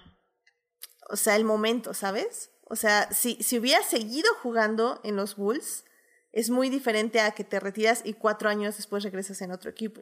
Ah, no, sí, o sea, eh, creo que eh, un pedazo, un pedacito del corazón del deporte mundial murió el día, ese día, el día que se deshizo la, la dinastía y creo que sí fue una gran pérdida, ya, ya lo decíamos, o sea, los Bulls le dieron mucho a, a la NBA a nivel mundial, fue un movimiento cultural, eh, ahí veíamos, por ejemplo, lo de los, mm, los Air Jordan, ¿no? Los tenis de Nike. O sea, uno de los mejores episodios. sí, eh, creo que fue el mejor, no sé. Pero eh, hasta la fecha se siguen vendiendo muchísimo y vemos cómo los eh, todos ahorraban por comprárselos todo. No, pues literalmente es parte del mayor stock de mercancía de Nike. O sea, lo que hizo a Nike Nike. Eso decir, podría decirse que Michael Jordan hizo a Nike, ¿no? Sí, literalmente. Ahí veíamos, o sea, es una era una empresa que, pues ahora sí que nadie pelaba, ¿verdad? Que él quería con Adidas y que la, la mamá, creo que esto es algo que aprendimos todos, que hasta Michael Jordan tiene que obedecer a su mamá. Oye, por favor. La chancla es poderosa. Sí, sí, el poder de la chancla ni Michael Jordan puede con él. Pero sí veíamos eh, con, con, esto de Nike que su mamá le dijo, no, no, a ver, ellos te están haciendo una oferta B y Jordan pues acepta la oferta, desde, por ahí decían, eh, la meta era vender 3 millones y venden el primer año y venden más de, ¿qué? ¿300? ¿400? No me acuerdo. Sí, yo tampoco me acuerdo del número. Sí, pero sí, o sea, fue una cifra exageradísima. Sí, ridícula. Sí, lo que vendieron. Y decimos, o sea, hasta la fecha se venden y de hecho, el primer fin de semana de The Last Dance, la tienda online colapsó. Wow, mira, no te mentiré que si yo también me metí a la tienda. No, compré nada, no compré nada, nada más me metí a ver, ¿Y también te espantaste con los precios? Obviamente, voy así como, no. Está bien que estemos ahorrando en cuarentena, pero no es para tanto. No estoy ahorrando tanto. Sí, y sí, o sea, fue este, todo este movimiento cultural, incluso veíamos por ahí, o sea, eh, Barack Obama, el famoso former Chicago president, ¿verdad? Se pasaron. Muy bueno. Sí, o sea, fue algo, fue de lo, de lo mejor de toda la serie, eh, pero él explicaba lo que, todo lo que significó y después, bueno, después vino lo que fue la, la polémica que se me hizo más interesante, ¿no? Que fue cuando no quiso hablar políticamente que, que digo, también es algo que, es que, déjenme ahorita les busco el programa donde vino Monse, porque hablar de, fútbol, porque la verdad es que tocamos muchos de estos temas y, y me parece como súper interesante, porque una, justo esto, hablamos de, del valor mercadológico de, de, de los, de los este, jugadores y cómo lo pueden usar, pero también justamente hablamos de esto, de cómo tomas o cómo te castigan si tomas una postura política y qué tanta responsabilidad como ciudadano y como persona tienes al tener una plataforma para vocalizar algo. Y, y pues mi pregunta es eso, o sea, ¿qué, ¿qué tanto hubiera cambiado? Tal vez no Estados Unidos, o tal vez sí, no lo sé. Este, si ese, ¿qué era? ¿Era senador? Eh, sí. Si quería ser candidato a gobernador o no me acuerdo qué. Ajá, ¿qué, ¿qué hubiera pasado si Michael Jordan le hubiera dado su voto de confianza y hubiera ganado? Porque... o ponle que tal vez no gana, pero creo que sí hubiera cambiado mucho. Sí, o sea, creo que... Eh, ahora, ahora también viene la otra parte de la pregunta. Michael Jordan seguiría siendo Michael Jordan si se hubiera, si hubiera, si se hubiera expresado políticamente? Yo lo dudo mucho, sobre todo por la época, porque hoy sí es mucho más fácil que los deportistas hablen eh, de política con que tomen sus posturas. Eh, por ejemplo, Steve Kerr, que aparece en el documental, que ah, no, sé, lo quiero abrazar, lo quiero mucho. Eh, es hoy él el coach de los Warriors y la verdad también formó una dinastía. Ganaron tres campeonatos en cuatro años y le tocó ganar campeonato en el primer año de Trump. Y él dijo así como, ¿saben qué? Yo Donald Trump no lo quiero ver, pero somos un equipo, hay que decidir entre todos, ¿quieren ir a la Casa Blanca o no? Se decidió en el equipo unánimemente no, vamos a ir a la Casa Blanca. Y desde entonces Steve Kerr es alguien que eh, puedes buscar, pueden buscar entrevistas, o sea, le tira a Donald Trump y habla de, de todo esto del control de armas y todo muy abiertamente. Eh, me pueden decir, es blanco, pueden decir, es blanco, pero ahora sí, ahora voy a LeBron James, es alguien que habla mucho, mucho de política. Sí, el mismo LeBron James está muy metido y él es la máxima figura, se supone ahorita de, digo, pues sí es la máxima figura ahorita del básquetbol y él sí, sí entra en estas situaciones, pero pues no a todos les va bien, ¿no? A Colin, el pobre de Colin Kaepernick en la NFL, pues le fue muy mal, este, ser, mostrar su, su, su postura. postura, su stand en contra de, de, de, Trump y todo esto, y la NFL no lo apoyó, ¿verdad? Entonces. Sí, incluso creo, a eso voy, creo que también es del parte de la liga, porque en la NBA sí son mucho más abiertos. Sí. Mm, eso sí también depende de la liga. Eh, y es que, es que creo que eso es, eso también es complicado, sinceramente, porque justo ahorita, pues ya eh, ustedes nos están haciendo favor de darnos estos ejemplos. Y ¿Y qué tanto le puedes reprochar a Michael Jordan no tener, decir, no, no, no, yo mis, mi concentración es 100% en el básquetbol, esta cosa de racismo, de todo lo que está pasando a mi alrededor, de que si, ahí, ahí fue el único donde sí ignoró a su mamá, porque si mamá me dice que apoya al senador, pues no, no lo voy a hacer. O sea, y, y la verdad es que es, es, es lo que decíamos al inicio de esta sección, o sea, ¿Qué tanto habla Michael Jordan de esto? La verdad es que él evade la pregunta. No, bueno, no le evade, no creo que ni siquiera se la hayan hecho. Bueno, sí se la hacen, pero nada más. La responde de manera muy superficial. Ajá, muy superficial, muy como. Es así pues como de yo nada más quiero, yo soy basquetbolista y quiero enfocarme al basquetbol y esa fue su respuesta. Y literal, entonces, no sé, o sea, que como 20 años después sigue siendo esa su posición. Eh, en un clima político y en Estados Unidos sobre todo que ahorita está muy tenso.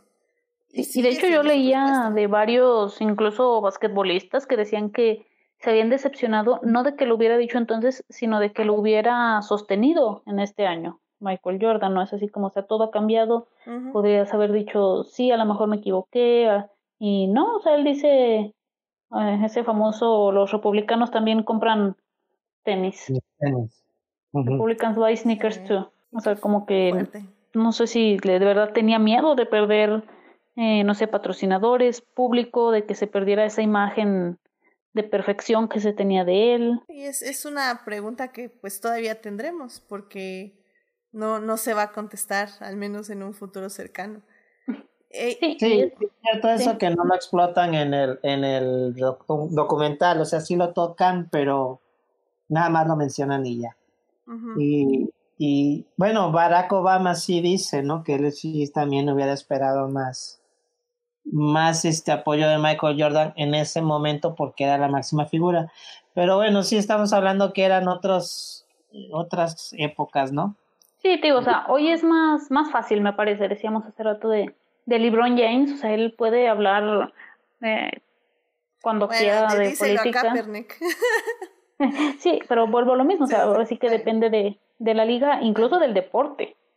Estoy de acuerdo. Porque eh, por ahí yo me, me, me llamó muchísimo la atención todo esto y por ahí me puse a hacer unas investigaciones, me aventé un hilo en Twitter de cómo, en, cómo se, mm, se vive diferente en cada deporte, cada liga, incluso de cada país. Aquí en México, cuando estaba el movimiento de eh, feminista por todos estos feminicidios. Hubo un portero que hizo una manifestación, nada más usó una playera y ya lo querían eh, multar y suspender. O sea, cuando él no dijo nada, nada más usó una playera. Claro, claro. Y digo, por ejemplo, yéndome a la Fórmula 1, es, es muy raro que, o sea, que tú como piloto tengas este, opiniones políticas. Es, es más normal que los digan en sus Instagrams, por ejemplo, o en sus redes sociales, pero aún así son posiciones políticas como, como muy cálidas, muy pacíficas. Eh, y eso es muy raro ver en un piloto. Literalmente casi siempre lo veo en Lewis Hamilton y ya. O sea, es muy raro que otro piloto tenga una posición política de algo en, en total. Entonces sí, o sea, definitivamente creo que depende, como dices, del deporte, de la situación del país. Y, y pues sí, a mí sí me pareció como muy triste, muy lamentable, no sé. O sea, siento que, o sea, no, no puedes amar tanto el deporte para no tener una postura política sobre lo que te rodea. Sí, porque la verdad es que nos guste o no, todo es político. Sí, exacto. O sea, si vemos eh, a los dueños, todos son amigos del presidente, son amigos de tal o X candidato. Entonces sí me parece que todo es este político y no puedes huir de ello. Por ejemplo, eh, no sé, Robert Kraft el dueño de los Patriotas, que se le criticó mucho porque es muy amigo de Donald Trump. Sí. Entonces. Y entonces lo, lo, apoyaron, ¿no? En realidad, sí, ellos sí mostraron el apoyo a Trump. Sí, creo que es algo muy. demasiado complejo, ¿no? Porque ahora sí que no tiene una obligación, pero se podría ver como una obligación moral, porque por ahí lo decía Obama en el en The Last Dance, o sea, él se sintió como decepcionado de que no, de, como quien dice, le falló a su gente, Efectivamente. O sea, de que lo veían como la máxima figura para la comunidad afroamericana y no los quiere apoyar públicamente. Y es algo que me llamaba también la atención de, no sé si han visto, para mí lo que es el mejor documental deportivo que se ha hecho, también es de ESPN, que es OJ Made in America, que es de OJ Simpson, que decían, OJ Simpson es el, ahorita el mejor atleta afroamericano, pero él actúa como blanco, se junta con pura gente blanca y realmente no se preocupa por, por su comunidad. Sí, sí, y su comunidad fue la que lo salvó, la verdad, porque... Sí, porque la, esa famosa race card, ¿no? Ajá. porque sí lo dieron a metido, pero bueno.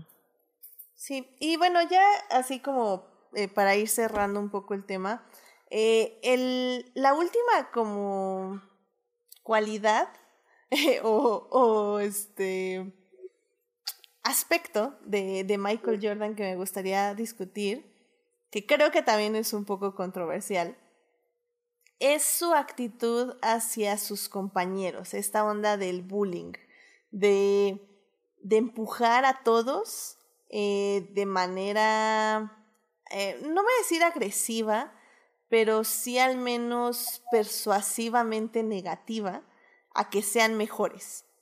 Porque ellos lo dicen, o sea, sus compañeros lo dicen, es que él llegaba y te insultaba, te decía de cosas, te hacía bromas, hasta que o le ponías un alto y le decías yo no me voy a dejar, o, o le demostrabas que sí ibas a ser un asset para el equipo.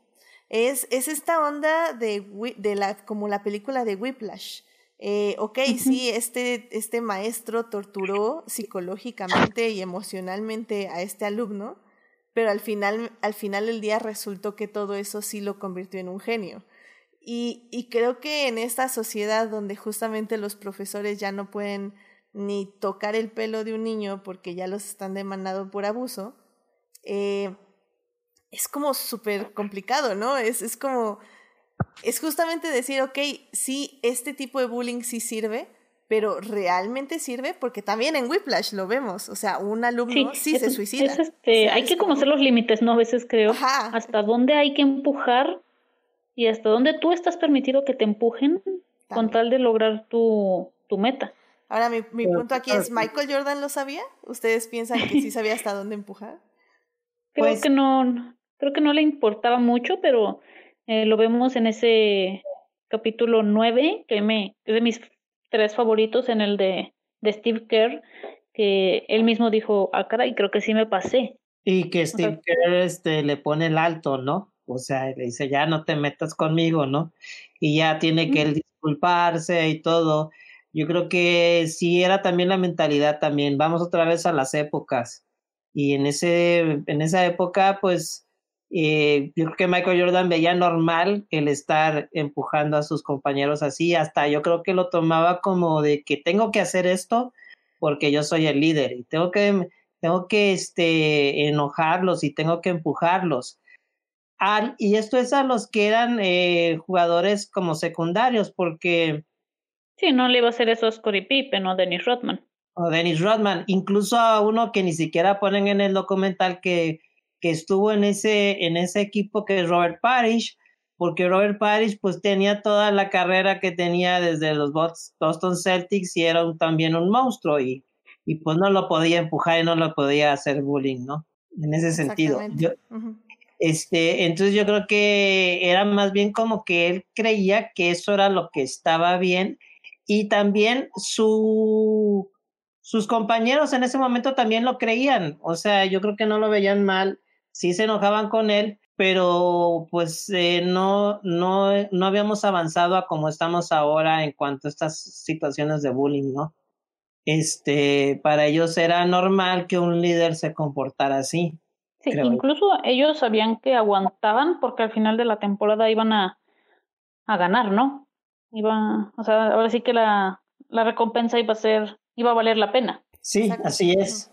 Yo creo que ahora no, no cabe que un líder sea así porque se ha avanzado mucho en estas, en estas situaciones. Por lo mismo, porque como se ha avanzado, si, si los demás compañeros están alrededor de un Michael Jordan en ese momento, pues también ya ahora lo mandan a la, a la fregada, ya no le hacen caso. Pero bueno, ahí entra justamente la paradoja. Entonces, si Michael Jordan se hubiera, si ahorita hubiera un Michael Jordan que mandaran a la fregada, pues ya no existirían los Bulls del 98. Ah. Digo, o sea, creo que no. Es un círculo vicioso. Sí, o sea, al final del día creo que no está la respuesta correcta. O sea, evidentemente, Adictia Visual no apoya el bullying en escuelas ni en equipos deportivos. y además, vamos a que hay diferentes tipos de, de liderazgo, ¿no? Eh, Exacto, por ejemplo, yo, yo me acuerdo, hay un entrenador en la NFL, Tony Dungy, era un entrenadorazo y un gran líder, y él nunca, nunca lo veías gritar. O sea, son de esos ahora sí que como, como tu papá, ¿no? Que con la pura mirada ya sabías la que te esperaba. Sí, de, que ya sabías que estaba decepcionado de ti. Sí, o están los líderes, por ejemplo, como LeBron James es, que es así como más mentor, ¿no? Como de, a ver, ven, o sea, vamos a hacer esto, es que estás haciendo Sí, porque también creo que eso lo dejan claro, o sea, Michael Jordan no era como, ah, mis habilidades son mías y a ustedes averigüenle cómo le hacen. O sea, de hecho, en el episodio que le dedican a este... A Kobe. A, a Kobe, eh, el Kobe dice, o sea, él me enseñó todo lo que sé y, soy quien soy gracias a Michael Jordan. Sí, y de es alguien que no estaba ni en su equipo, ni que tenía que ver diario. O sea, es, es alguien de un equipo contrario que está aprendiendo, un novato, literalmente. Y de hecho, hay un, hay un video, voy a ver si se los puedo pasar, en el que comparan a Kobe y a Michael Jordan, porque dicen es que Kobe en lo que es eh, el tipo de juego es lo más parecido que ha habido a Jordan. Y se, sí se nota mucho cómo Jordan le, le ayudó porque juegan muy, muy parecido. Entonces sí, o sea, veíamos que Jordan no era este envidioso de, no, no, no te voy a enseñar, esto es nada más mío y mío y nada más. Simplemente era muy competitivo. Pero, si alguien le pedía ayuda, pues, pues sí, te ayudo. Sí, le ayudaba. Y en ese sentido, en ese mismo capítulo, cuando Steve, cuando ponen toda su relación con Steve Kerr, y vemos cómo entra la otra parte del liderazgo en ese partido crucial en que él no iba a poder hacer el tiro, confía en su compañero y nada más voltea y le dice Steve Kerr, ¿estás listo Steve? Y ya con eso lo empujó, y ya con eso lo empujó y ya con eso él confió y Steve gana el partido, ¿no? Sí, ah, y vamos, que Steve Kerr que Steve Kerr es otro gran líder, ¿no? Lo hemos visto en los últimos años ya como coach. Sí. Claro. Pero, pero sí creo que era un equipo, los Bulls, que, que tenían al líder que necesitaban, tal vez, lo voy a decir así, a Michael Jordan. A lo mejor no era el, eh, las maneras más, más, no sé cómo llamarlas, las más bonitas, pero ahora sí que pues lo, lo consiguieron a su manera, pero eh, el mismo Jordan dijo, no les voy a pedir que hagan nada que yo mismo no haría. Es que, eh, pero aquí lo que creo que es eso. Lo que dice, ¿sí? Perdón, sí, es que más que nada creo que es eso, es, o sea, sí te puedo bullear, pero en el momento que tú me demuestres que estás aprendiendo lo que te estoy enseñando, en ese momento estamos al par. O sea, es muy diferente a un bully que nada más te va a decir que eres un inútil y que no haces nada y bla, bla, bla, bla, bla, y, que, y que juegas mal, etc. A alguien que te dice, juegas mal, pero así puedes jugar bien. O sea, creo que también es como yo creo la diferencia. ¿El diablo viste Air Jordan o qué?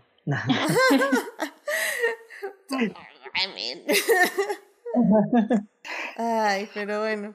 Sí, y la verdad, miren, ya literalmente ya para concluir, este, creo que eh, si algo, sé que hemos hablado de muchas cosas que nos dejó a de ver el documental, pero creo que tal vez a mí lo que me dio ganas más es de ver un partido de básquetbol, porque eh, creo que los, los fragmentos que nos ponen no son suficientes. O sea, para mí era como, ya deja el partido, o sea... ¿Sabes? No sé si a ustedes les pasó, pero a mí me dejó, cuando con ese último capítulo, me dejó con esa adrenalina que te queda cuando estás viendo tu deporte favorito. Sí. O sea, que a veces, de esas veces que no puedes ni dormir porque tu corazón está al mil y, no sé, lo primero que hice, la verdad, fue corrí y me puse a ver el documental de, de Maradona para seguir con esa, esa adrenalina, que creo que es lo que hizo muy bien el director ¿no? Que fue que quienes lo vieron se volvieran a emocionar y quienes no lo vimos supiéramos por qué era la, la emoción y el trauma con Michael Jordan.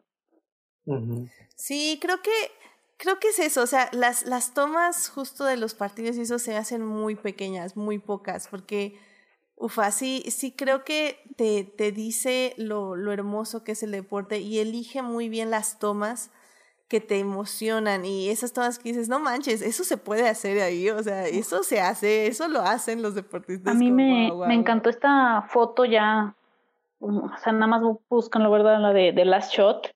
O sea, cuando el balón va en el aire, me encanta cuando hacen zoom a las personas, o sea, los del otro equipo es así como de, tienen la expresión de ya valió. Y como a los dos aficionados de Chicago, o sea, ya están festejando antes de que el balón entre a la canasta. Sí. O sea, no sé, todo eso la verdad es que me, me emociona mucho. Y no sé también aquí, porque este documental se iba a estrenar hasta junio. Y debido a la pandemia lo estrenan antes y creo que le ayudó, porque era, todos estábamos ansiosos de deporte y qué mejor que nos den un documental de una de las más grandes dinastías en la historia del deporte y de uno de los mejores deportistas de la historia. Y alguien a quien, como decía Esteban, alguien a quien no le cae mal a nadie, ¿no?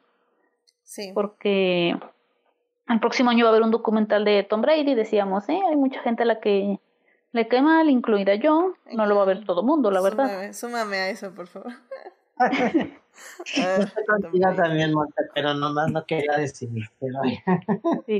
Eh, incluso, por ejemplo, ayer ESPN estrenó su nuevo documental, este va a ser nada más de dos partes, de Lance Armstrong. Y el mismo Lance Armstrong dijo que no estaba contento con ese documental. Y yo así de, hmm, entonces algo hicieron bien. sí, es lo que te, justo te iba a decir eso. Hmm, entonces déjame lo a bajar. sí, es algo así como de, hmm, algo hicieron bien. Sí, sí, creo que creo que un documental de una persona famosa, una leyenda, si no le gusta es que el documentalista hizo algo bien. No necesariamente que seas eh, amarillista, porque ese tampoco es el chiste. Pero... No, pero que a lo mejor eh, que te incomode. Que te incomode, claro. Porque sí, o sea, The Last Dance sí tiene momentos muy humanistas, o sea, que, que dicen justo eso, Michael Jordan era un ser humano, o sea, toda la parte de su papá, yo no lo sabía y, y la verdad se me hizo como súper fuerte y súper... Incluso que lo empezaran a culpar a él. También, Sí, sí, sí. Eso es así como, en serio, es algo que no ha cambiado. O sea, es algo que sabemos que los medios eh, siguen haciendo nada más por tener la nota. Y, y pues es súper fuerte y súper triste. Y, y como al final del día, eh, él mismo dice, o sea, la importancia también siento yo de, de, de decir, ok, si Michael Jordan necesitó, necesitó un año para respirar, probar algo diferente y luego regresar al básquet, ¿por qué yo no lo puedo hacer? ¿Sabes? Creo que es también una lección muy importante de cómo a veces tenemos que tomarnos nuestro tiempo para procesar ciertas cosas y ciertas emociones sí, y, luego la verdad seguir adelante. Sí, me gustó que Michael Jordan lo hiciera y que no, no forzara a su, a su cuerpo y a su mente, porque es lo que pasa muchas veces y es donde se nos pierden los, los atletas, ¿no? Entonces fue así como de, ¿saben qué? No estoy bien, me voy, un año a lo mejor, juego base, voy a filmar una película, tal vez, y regreso y gano otros tres campeonatos. Pero sí es un descanso, digo, más que nada mental que necesitaba. Y lo hemos visto mucho últimamente ya en el deporte. Eh, los jugadores se retiran cada vez más jóvenes. Y creo que, está bien. Brady debió haberse retirado con el Super Bowl para empezar. Sí, pero no, deja que sufra en Tampa. sí, pero por ejemplo, eh, eh, yo, yo soy fan de, de los Colts de, Indiana, de Indianapolis en NFL. Eh, nuestro quarterback se retiró el año pasado porque él dijo es que de tantas lesiones ya, ya no puedo, o sea, mi cerebro ya está como gastado. Y yo dije, pues no lo puedo culpar, la verdad. O sea, por mucho que me duela, no puedo culparlo porque yo sé que él ya está mal eh, mentalmente, ya no es el mismo, ya se le hace pesado jugar. Él dijo, ya no disfruto el juego. Y creo que es lo que le pasaba a Jordan o lo que a lo mejor le hubiera pasado si no hacía ese retiro, que ya no iba a disfrutar del juego. Estoy de acuerdo y digo, sí, sí hablé mal de Nico Rosberg hace ratito, pero la verdad es que él también se retira en esa idea, o sea, dice, ya gané un campeonato y ya quiero vivir con mi esposa y vivir con mis hijos y, ya, o sea, ser feliz el resto de mi vida y tiene el dinero para hacerlo, así que ¿por qué no? O sea, realmente es gente que tiene como eh, sus metas muy fijas y que sabe cuándo parar y cuándo quiere parar. Y está otras personas como, no sé, Kimi Raikkonen en Fórmula 1, que él dice, pues mientras me den un carro, yo voy a seguir manejando. No me importa. O sea, que piensen, que digan si manejo bien, si manejo mal. Si alguien me contrata y me da un carro, yo sigo en Fórmula 1 sin importar la edad que tenga. Entonces, pues es eso, es creo que estar conscientes de, de cuándo tienes que dejarlo y cuándo, y cuándo tienes que hacer una pausa y cuándo puedes seguir. Y eso es conocerse a uno mismo y eso es algo muy importante, sobre todo en un atleta que pues básicamente tus herramientas de trabajo es tu cuerpo. Y si tu cuerpo y tu mente no están bien, pues tú tampoco vas a estar bien como atleta, como persona. y, y pues no está bien forzarlo. Exacto, exacto, exacto. Bueno, pues este, no sé si quieran decir unas últimas conclusiones de este documental, de algo que nos haya faltado decir, este Esteban. No sé si tienes algo, una remarca final. Yo creo que hay una parte que no dijimos y creo que sí se quiebra Michael Jordan cuando él se da cuenta precisamente ahorita de lo que hablábamos del bullying. Y, y cuando le pasan a él los, los este, testimonios de los, más, de los demás jugadores. Eh, vi una entrevista también del director en que hay una parte que cuando se las estaban mostrando, Jordan sí empieza a, pues a llorar literalmente y dijo que paró la entrevista y dijo, dame un momento, porque sí le llegó y sí le tumbó ese asunto de que el éxito a toda costa pues tampoco es bueno, o sea, pues sí, sí, sí, sí le dolió que los, que los compañeros lo hayan sentido así. Entonces, bueno, sí justificó para el campeonato, pero pues también es la otra parte humana en la que te pega si más bien pensabas que tenías todo el cariño de parte de ellos y en realidad no. Pues, sí, sí, sí tienes un cariño, pero todo el cariño incondicional no, no lo tuvo, ¿no? Entonces eso fue interesante, pero pues no, también eso se vio por una entrevista, eh, aparte, no se vio en el documental. Pero a grandes rasgos a mí me gustó muchísimo. Este, volví a vivir muchas cosas que me acordaba que en ese tiempo volví a entender entonces más bien más cosas aparte de Michael Jordan y de Phil Jackson que se me hizo, lo elevó como persona eh, muy, muy eh, grandemente y, y también este, pues ver esa era pues dorada del básquetbol que, que sí emocionó mucho. Sí me hizo pasar muy buenos momentos, entonces, como dices tú, ya, ya también ya me hizo ver otros documentales, ya empezó uno que se llama This is Football en Amazon. Uh. Este, llevo el primer capítulo y la verdad está muy bueno. Y bueno, pues este, vamos a ver qué sigue con los demás. Excelente, excelente. Pues Monse, no sé si tú quieras decir un último sí.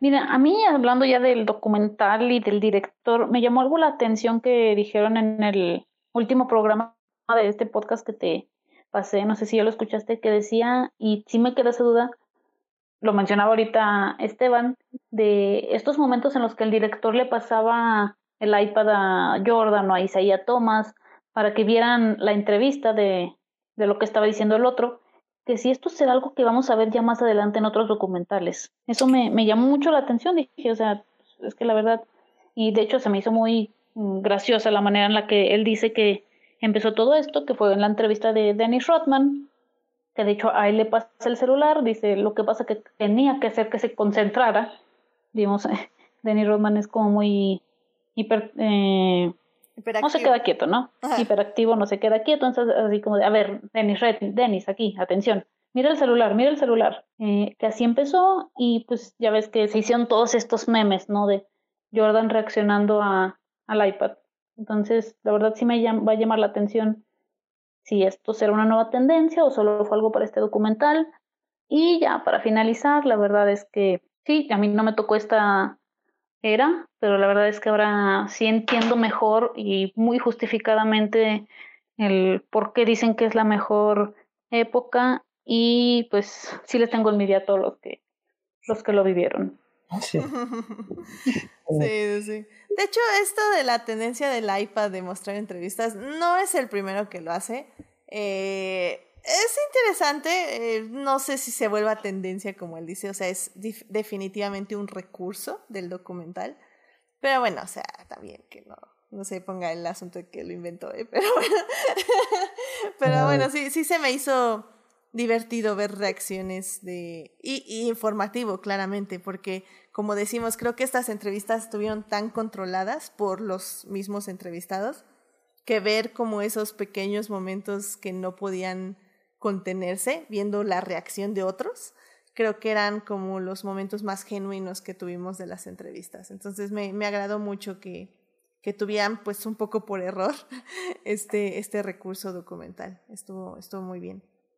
Y pues sí, o sea, creo que eh, literal para concluir eh, The Last Dance, eh, se los recomendamos mucho. Eh, hay mucho de donde analizar. Creo que te quedas con ganas de averiguar más cosas definitivamente, porque como decimos, esto es una probadita.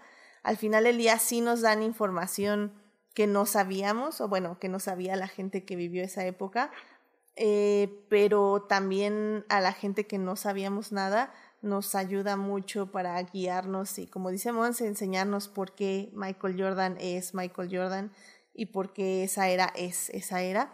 Eh, y lo hace de una forma muy entretenida, muy sencilla, muy ah, digerible. Como digo, nada más no se despeguen mucho de la televisión porque si no sí se van a perder, pero creo que está muy, muy bien. O sea, la verdad el documental funciona como eso, como una gran introducción. Y ya si en un futuro vienen más documentales que exploren más, sobre todo los diferentes este, jugadores, ya un poco profundizar más en cada uno de ellos, en sus vidas personales y ya digamos un documental de Michael Jordan como tal, estaría muy interesante. O sea, pero... Y fíjate que nada más como recomendación final, así rápido. Claro. Eh, si se quedaron con más ganas de los chicos malos, eh, hay un documental también de ESPN y está en YouTube. Ese así se llama The Bad Boys, eh, 30 for 30, 30 por 30, y la verdad es que es muy bueno. Entonces ahí, ahí mismo están y es en YouTube totalmente gratis. Es un equipazo y unos personajazos también en su, su propia, en su propio estilo. Muy bien. Sí, y era lo que mencionamos en ese programa, ¿verdad, Edith? Que ah, sí. Se necesitan los villanos. Claramente. Siempre un buen villano hace un buen héroe también. eh, y bueno, pues así sí ya estamos en las recomendaciones. En el chat nos estuvieron recomendando Jorge Arturo Aguilar. Estuvo diciendo que nos recomendaba Slam Dunk, que tanto el anime como el manga. eh, que no hay forma legal de verlo, pero que el doblaje en español está muy bien. Entonces, Slam Dunk. Eh, Monse también puso ahí en el chat que Hoop Dreams, el mejor documental de básquetbol, que está en YouTube. Eh, Julián García nos puso que veamos Kuroko no Basket en medios alternativos, igualmente. Y creo que esas fueron las únicas recomendaciones. Si se me fue alguna, ahorita la busco y la menciono. Pero bueno, esas son las recomendaciones de, de documentales o animes de básquetbol, por si les interesa seguir en esta onda del básquet después de ver. Por ahí sacaron una lista de los 50 mejores documentales deportivos. Ahí si quieren, después se las paso. Sí, Monse, a ver, apunta porque ya me, me vas a tener que pasar como cinco cosas. Pero sí, sí, sí. Sí, también, por favor. Sí, definitivamente hay muy, muy buenas películas de deportes y definitivamente también documentales. Así que obviamente pues hay que, hay que ver, hay que ver y sobre todo ahorita que tenemos tiempo, creo que podemos aprender mucho de, de los documentales sobre todo. Así que son cosas que sí pasaron en la vida real. Muy bien. Pues bueno, hablando justamente de películas y de documentales, hay una película en específico que yo creo que todos vamos a querer ver después de ver The Last Dance. I believe I can fly. Así que vámonos a hablar de Space Jam. He's the Kaplan Man! It's the war, just making sounds now. Muy bien, estamos, vamos a hablar de Space Jam, así que... Por fin llegamos a la parte interesante de esto. Oye, sí es cierto, debemos de haber mencionado en lo negativo de, de Last Dance que hubo muy poco de Space Jam. De hecho sí, o sea, no lo quise mencionar justo porque sabía que íbamos a llegar a esta parte. y, y, la verdad sí hubo muy poco, digo, también no esperaba un episodio de Space Jam.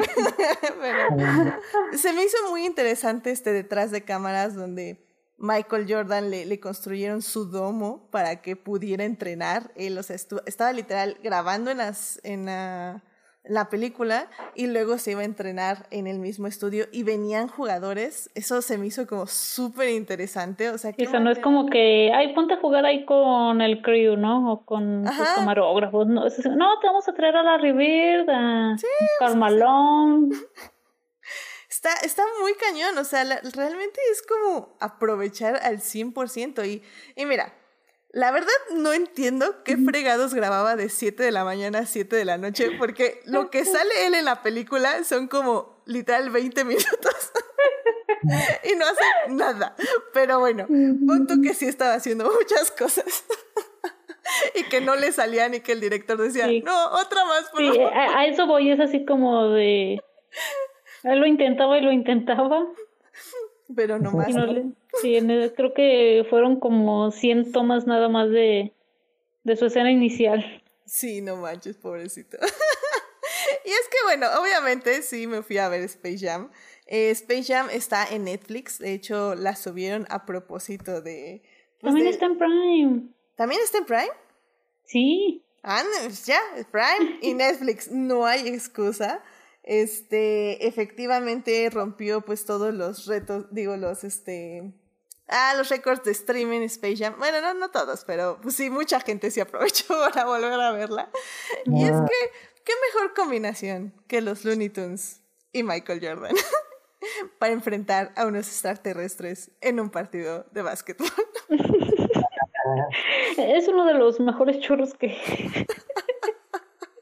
ah, y Bill Murray, perdón, sí es cierto, gracias. Óyeme, por favor, que Bill Murray es el verdadero MVP de, de esa película. Pero creo que la mejor actuación de Michael Jordan en esa película fue cuando le dice a Bill Murray, no, pero sí, sí podrías jugar profesionalmente, en serio. Lo hace súper bien. Y es que, miren, querido público, tengo que confesar que yo le tengo muchísimo cariño a Space Jam. O sea, cuando crecí la vi muchísimas veces, la vi en español, evidentemente. Eh, ahorita no, ahorita sí la, ya la vi en inglés, pero bueno, la veía en español en ese entonces. Y, y recuerdo que me divertía mucho y que me reía y que decía, wow, el partido final está increíble, qué, qué clímax, qué clase de clímax es ese, sí, es bien padre. Y ahora que la vi este domingo fue así de, Dios, qué mala película. está horrible Sí, yo, yo- a mí también me pasó. Yo, yo no me acordaba muy bien, yo me acordaba más de memes y de todo esto y Ajá. me dejaron la tarea por ahí de verla y dije, pues a ver, para los LOLs, ¿verdad? Ajá. Y, o sea, la dije, ¿qué churro es esto? ¿Por qué me gusta tanto? O sea, me- es, este meme de, esta película no tiene sentido, me encanta. Ah, amén, amén, amén. Y es que desde los créditos iniciales, o sea, los créditos iniciales son un desastre nomentero. Sí, De transiciones, colores, este. No sé, este. de todo. Todo, o sea, tienen todo, todo, Dios, ¿por qué? Y duran como 10 minutos. Una Sí, o locura. sea, son casi, creo que son siete minutos nada más de highlights de Jordan y de los poner nombres de repente. Exactamente. Eso sí, tengo que decir que la animación está bastante bien. O sea, cuando son los Looney Tunes sin Michael Jordan, funcionan muy bien, se siguen viendo. Perfecto, digo, animación 3, 2, 3D. eh, funciona bastante bien. Y ya cuando está Michael Jordan, pues sí, se ve que está viendo las bolitas que le están señalando. Sí. O sea, pobre hombre, di que, que está sonriendo y que está haciendo caritas Sí, con las Yo la verdad no me iba a poner a exigirle mucho, digo, o sea, qué deportistas, más allá de luchadores, que no sean luchadores, son de veras decen, mínimamente decentes como actores. Sí. Con ninguno. Sí, o sea, aparte de nadie. Ah. Fue, mira, mí eh, yo ya estaba adulto cuando salió Space Jam y se, se lo usé, no, se la puse a mi hija, creo. Más bien la vi ella. Y pues de todos modos yo la este, de todos modos es, es el tipo de película que son para niños, pero los adultos la disfrutan igual. Y yo más bien la disfruté desde que vi a Michael Jordan con su uniforme de los White Sox y recordando cómo fue desa- desastroso su paso por el béisbol. Este, y cómo se lo perdonaban. Ese chiste de, del catcher diciéndole, oye, me das un... El, Un autógrafo. Ahora te va a tirar la, la recta, ahora te va a tirar la curva, ¿no? O sea, todo eso. Claro. ¿Sabes qué es lo peor? Que hasta ahorita, el domingo que la volví a ver, entendí el chiste. Porque dije, ah, pues es que es el equipo contrario, le está ayudando. dije, ah, qué mala onda. y, y creo que eso está padre, porque, o sea, hasta eso sí ves como como Jordan, pues sí se burlaba un poco, porque pues como todos le dicen, no, muy bien, y, y el entrenador como, no, vamos a valer, y bueno, no importa. Entonces, no, lo hiciste muy bien, Michael. Sí, o sea, de cómo, de cómo todos le aplaudían todo lo que hacía, aunque Ajá. todos sabíamos, estamos viendo, ¿no? Literalmente. Sí, sí, lo sí. que estaba haciendo. Y sí, o sea, la verdad es que me gusta que él mismo se, se burle de esto, de su faceta de, de beisbolista, que pues no se le dio. Pero no sé, digo, o sea, no, no sé, la verdad la película no tiene sentido, pero me gusta. Sí, Pero, Y- pues, pero son los Looney Tunes. O sea, pues no tiene sentido, o sea. Sí, y es que yo no creo que tuviera un objetivo de, uff, vamos a cambiar el cine o queremos eh, el Oscar. No, era así como, ah, ustedes son fans de la NBA y de los Looney Tunes, les va a gustar esta película, vengan. No, no se trata de nada, pero vengan. Se trata de ganar dinero y darle Sí. más dinero a Michael Jordan. ¿Por qué no? Sí se volvió algo de culto, o sea, para una Sí. generación. Yo este, este, tenía que hacer unas cápsulas en un programa deportivo que se llama La Tribunera y la cápsula era el arte del deporte, es hablar de películas deportivas y, y tuve que incluir a Space Jam, o sea, no tuve, o sea, lo hice con todo el gusto, tiene que estar Space Jam aquí porque, pues para una generación es, fue importante, o sea, sea como sea, tiene, tiene su, su lugar dentro del Olimpo de las películas deportivas, aunque no sea este Aitonia, ¿no? O, o esta las 24 horas de Le Mans. Es, y digo, eh, tiene su encanto, tenía su, tiene su carisma la película, y es algo que puedes ver en un domingo bastante tranquilo y, y pues te ríes de los chistes también. No, y aparte tenían pre- presupuesto, o sea, como está, no, como nos está diciendo en el chat, este Juan Paulo nos está diciendo que pues, tenían todos los jugadores estrellas, o sea, estaban ahí. Salían o cinco sea- segundos, pero estaban ahí, o sea, Sí, y hicieron no, varias son, cosas. no eran cualquier jugador, o sea, estamos hablando de Sí. Charles Barkley, Pat- este Patrick Ewing, que le mandamos un saludo porque en la semana dio positivo a coronavirus. Oh, Dios. Entonces, Mulen también. y... pero sí, sí, incluso servía para ver a estas estrellas ahí, o sea, literalmente nada más ser tontos. Sí, no, y lo hacían Nada más muy estar bien. en, estar en pan- es que está, sí, sí, o sea, porque ya ves que, o sea, les roban toda su magia y así como de, ah, solo actúan como tontos. Y a veces pareciera que nada más eran ellos mismos, así como de, ah, ok, ¿ahora qué hago? Tú nada más, así, así como estás, así quédate, déjame te grabo. Tú ve al vacío, ok. Ah. Ah, y por ejemplo nos dice este Héctor en el chat, dice, se trata de hacer tu máximo esfuerzo en toda situación y dar lo mejor de ti, porque si no, aliens y así. Creo que es una manera muy bonita de verlo. porque en serio que qué mala es Dios. La amé, Sí, la amé pero y sí, qué mala yo es. también, es así como de, o sea, es que hasta para los memes se han hecho así como clásicos, ¿no? O sea, este meme de, eh, de Box Bunny dándole su, su pócima mágica, ¿no? Darles, darles la pócima mágica que nada más agua. Sí, O que, ah, ahora es que eso tienes- está padre, esa es la idea de que realmente tú puedes Sí. sin importar nada. O sea, No quiero, no quiero señalar, pero de ahí J.K. Rowling sacó su idea. Ah, oh my god. Ve, ¿Ves? ¡Tada! Wow, no, estoy, estoy, este, sorprendida. Tienes toda la razón. Michael Jordan debería de- demandar a J.K. Rowling. que, que tengo que decir, sí, porque lo tengo que decir, un poquito sexista, tenemos que decir, con el único personaje femenino. Sí. y, Lola. este, y Ajá, también con las chicas, porque es como, unas niñas te derrotaron en el básquetbol, no lo puedo creer. Y te así como, "Oh, ok, este, mm, no necesario, pero ok. Eh, afortunadamente sale tan poco esta, este personaje femenino y las niñas que realmente casi vuelven el sexismo irrelevante. Es que en esta película todo es irrelevante. Pero bueno. Ay, pero bueno, está bien, o sea, al final del día, como decimos, o sea, Bill Murray, está, el partido final me encanta. O sea, esta Sí. parte donde Michael se da cuenta que, que puede hacer con su mismo cuerpo eh, algo así como fuera de, la, de la imaginación del mundo real y estira su mano. se ve súper mal, pero está padrísimo, es súper emocionante, o sea, y funciona muy bien en la película. Sí. Sí, eh, a eso voy, o sea, dentro de ese universo funciona muy bien. Sí, sí, sí.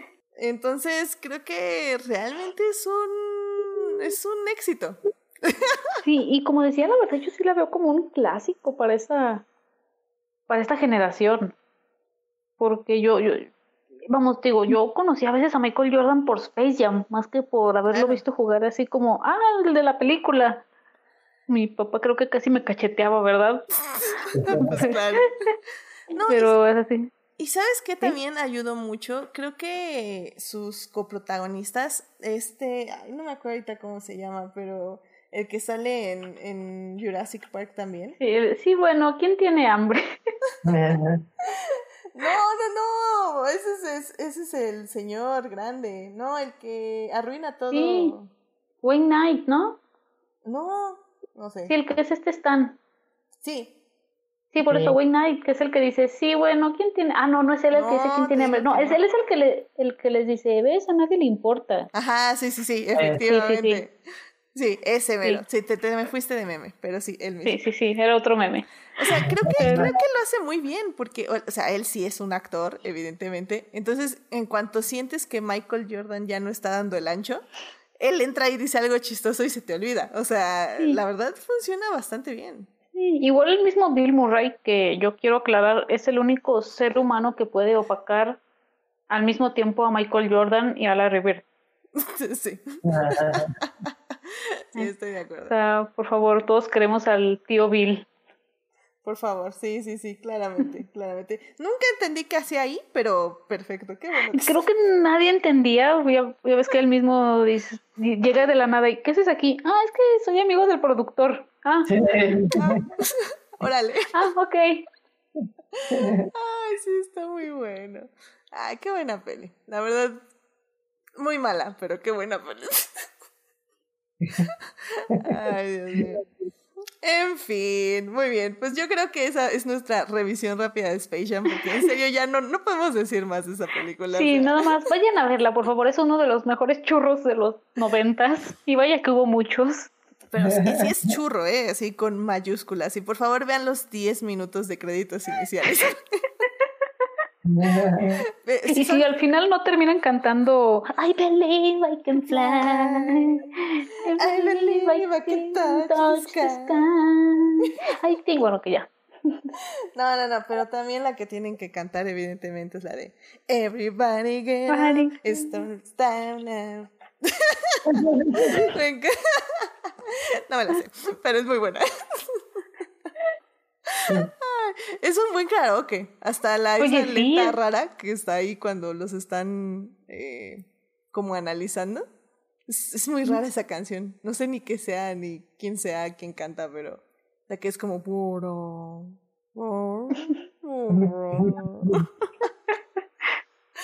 Super weird. Vean Space Jam. ¿Qué podemos decir? Sí, Vean The Last Dance y luego vean Space Jam. Es como sí, la mejor es combinación. el. Sí, es el maratón perfecto. Es el combo. Es el combo. Efectivamente. Pues miren, em, sí ya está un poco largo este programa, así que yo creo que ya con esto terminamos. Vamos a saltarnos las recomendaciones de la semana. Lo siento mucho, esta semana tampoco va a haber recomendaciones porque... Tales from the Loop. Bueno, ya a mí sí me gusta. ¿Cómo? Vean Tales from the Loop. Está bien, no. Ahora espérate, ahora voy a poner la sección. Rápidamente, vamos a recomendaciones de la semana. I love movies. Gosh, I love movies. Ok, una recomendación rápida. Vas, Esteban. ¿Qué nos querías recomendar? Gracias, eh, por la chance. No, eh, fíjate que me gusta mucho. Empecé a ver Tales from the Loop, que está en Amazon. Es un pueblo que tiene una fábrica ahí extraña que se llama The Loop y en el cual suceden cosas extrañas. Eh, pero es ciencia ficción metida a este, cuestiones de las vidas de este pueblo. O sea, las historias lo, lo, las mueven los personajes y es como si el realismo mágico tuviera televisión, eh, fuera hecho televisión. Es más, el primer capítulo es como un cuento de Borges que se llama El Otro, y hasta tiene el mismo espíritu o explicación que, que dice el cuento de Borges, y a mí que me gusta mucho Borges y me gusta mucho ese tipo de cuentos, que me gusta incluso escribir esos cuentos, entonces he estado disfrutando Tales from the Loop. Ya lo dije rápido. Excelente, excelente. Monse, una recomendación. Yo sé que Ok. tú ves 1500 cosas. Necesito Sí, una. una recomendación. Pero si se quedaron con ganas de más eh, de esta adrenalina de documentales deportivos, les recomiendo muchísimo el documental de Diego Maradona, así se llama, Diego Maradona, que incluso ganó, no me acuerdo ni en qué festival ya, la verdad, no me acuerdo si fue Cannes o Venecia. Eh, es muy bueno, la verdad. En esta lista que les digo que salió de los mejores documentales, quedó en el lugar 10. Eh, este sí explora los altos y los bajos de, Maradona, o sea, desde que, o sea, tus altos cuando gana la Copa del Mundo y sus bajos con su adicción a la coca, sus conexiones con la mafia y todo esto. Eh, la verdad sí se los recomiendo mucho. Está en YouTube, si quieren les puedo pasar el link. La verdad es que sí se los recomiendo muchísimo. Y vean el concierto de Ben Platt en Netflix. Ya. Muy bien, muy bien. Muy buenas recomendaciones. Ah, por cierto, Edgar Pérez nos está diciendo en el chat que también él recomienda Tales from the Loop y que también recomienda el libro que inspiró la serie. Así que también si quieren leer el libro, ahí está la recomendación. Y bueno, yo rápidamente voy a recomendar una serie que el querido Julián García recomendó, me recomendó. Es una serie de anime que se llama Kayuga Sama. En inglés se llama Love is War. El amor es guerra. Eh, me encantó. eh, está la primera temporada en Crunchyroll y ya están ahorita sacando la segunda temporada. Es una de las cosas más divertidas que he visto. la verdad es que me la he pasado riendo. Le pedí yo un reemplazo de Community y él me dio muchas recomendaciones de las cuales elegí esta y creo que fue, le atiné perfectamente. Bueno, él le atinó y yo le atiné.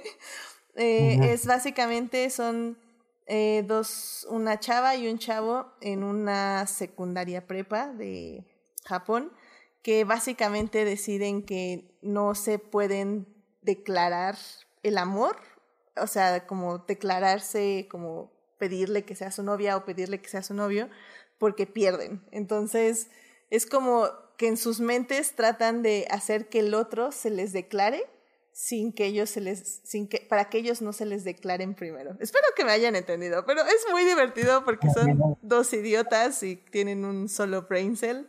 Entonces, este, hacen pura tontería y dicen pura tontería. Y esto es así como, ya bésense, maldita sea. Los amo. Es, está muy divertida la serie. Este, Love is War, Kayuga Sama. Eh, búsquenla ahí en Crunchyroll o en medios alternativos si no les gusta eh, ver comerciales y no van a pagar la inscripción porque no lo van a usar, pero está bien. Love is War, sí, efectivamente Edgar, Love is War, muy divertida. Me, me gustó mucho, así que seguiré ahí con las recomendaciones de Julián porque yo sé que, que le va a atinar eh, a mis gustos, al menos ya está latino y estuvo muy bien. Me, me la pasé muy bien viendo esta serie. Bueno, listo, vámonos, vámonos, vámonos, vámonos, que esto ya pasó de las dos horas. Vámonos, vámonos. Así que muchísimas Ya nos gracias. Ya nos están apagando la luz, ya pusieron a Luis Miguel. Le pusieron a Luis Miguel, corran, corran, corran. Muy bien, pues muchísimas gracias por venir, este, Monse y Esteban, a este programa. Gracias. Este, pues ya Muchísimas gracias por la invitación. Este es su espacio, así que cuando gustes, bueno, Monse ya sabe, así que no le tengo que decir nada, pero tú, Esteban, pues cuando gustes regresar, pues este es tu Muchas gracias, sí. Sí, sí. Pues este, Esteban, eh, ¿dónde te puede encontrar nuestro público? Pues este nos pueden encontrar con las crónicas de multiverso. eh, me pueden comprar, encontrar en Facebook como Esteban Gil y ahorita estoy haciendo un proyecto en solitario que se llama Distorsión. Um, ahorita está en Anchor nada más, pero bueno, van tres episodios a hablar de las historias retorcidas de la música, porque soy melómano y me gusta mucho eh, cómo pasan ciertas cosas behind the music. Eh, entonces, eh, pues van varios eh, cos- cosas extrañas que han pasado, la conspiración contra Chris, Cornell, John Lennon hablando más allá. Ahorita, esta semana voy a sacar el de El fantasma de Cass Elliot, eh, que es la vocalista de Mama Santa Papas, que anda espantando gente ahí en California. Entonces, pues cosas así. Muy bien, muy bien. Sí, yo ya, yo ya escuché los episodios que sacaste y están muy interesantes. Así que los recomiendo a todos. Por favor, vayan a escuchar sus podcasts en Distorsión. Gracias. Perfecto. Distorsión en Anchor. En Anchor. Sí, en Anchor, porque todavía no está en iTunes ni en Spotify, solo en Anchor. No, todavía no. Todavía, pero luego vamos a llegar, pero todavía no.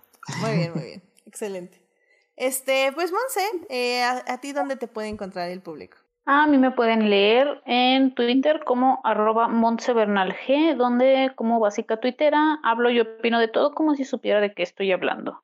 Excelente, excelente. Muy bien. Pues este, pues a mí, acuérdense, me pueden encontrar en HT Idea, donde cada vez hablo menos de Star Wars. Eh, est- estoy hablando de Shira, por cierto.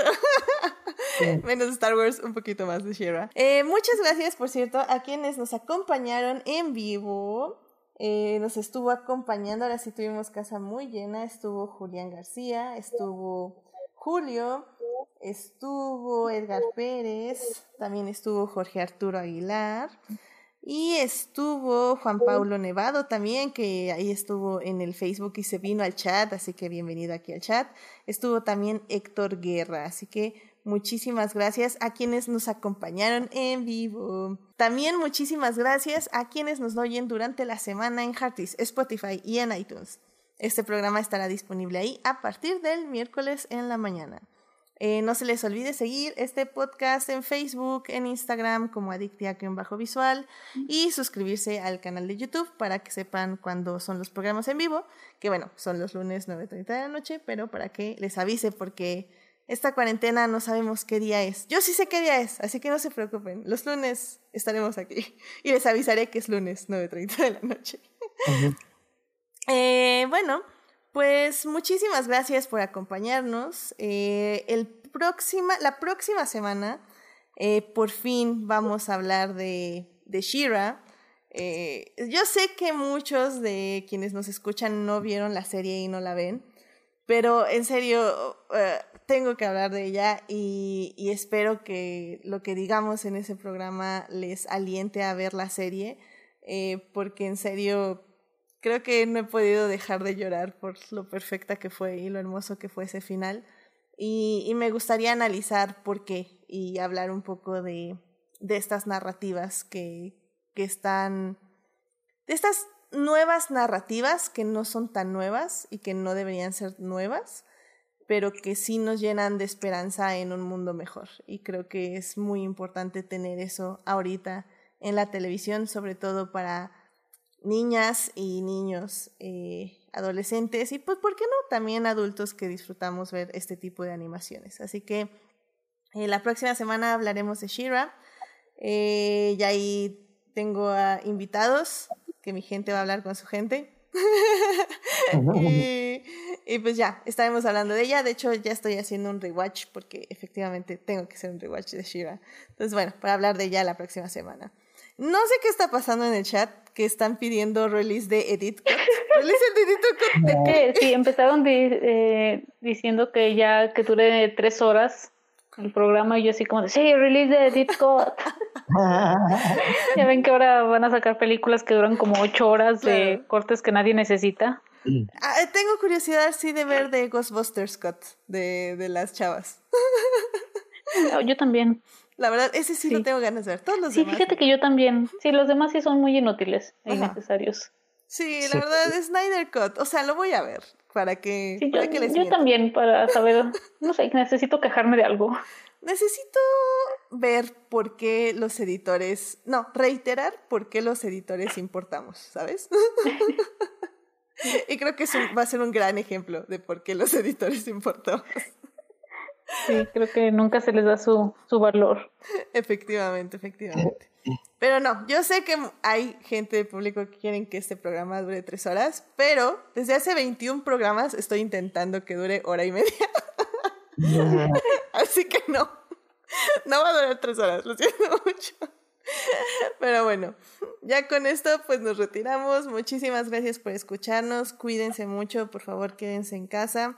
Eh, aunque nuestro querido emperador magnánimo diga que ya todo va a acabar, la triste realidad es que todavía no. Así que por favor sean pacientes, este, vayan a las azoteas para que les dé tantito el sol y vuélvanse a guardar en su casa. No salgan al menos de que sea necesario para que la gente que tiene que salir esté más segura, por favor. Eh, cuídense mucho, nos vemos la próxima semana, nos oímos la próxima semana, lunes 9.30 de la noche. Muchas gracias Esteban, muchas gracias Monse, cuídense mucho. Gracias. Muchísimas gracias. Bye, gracias. Bye bye. bye.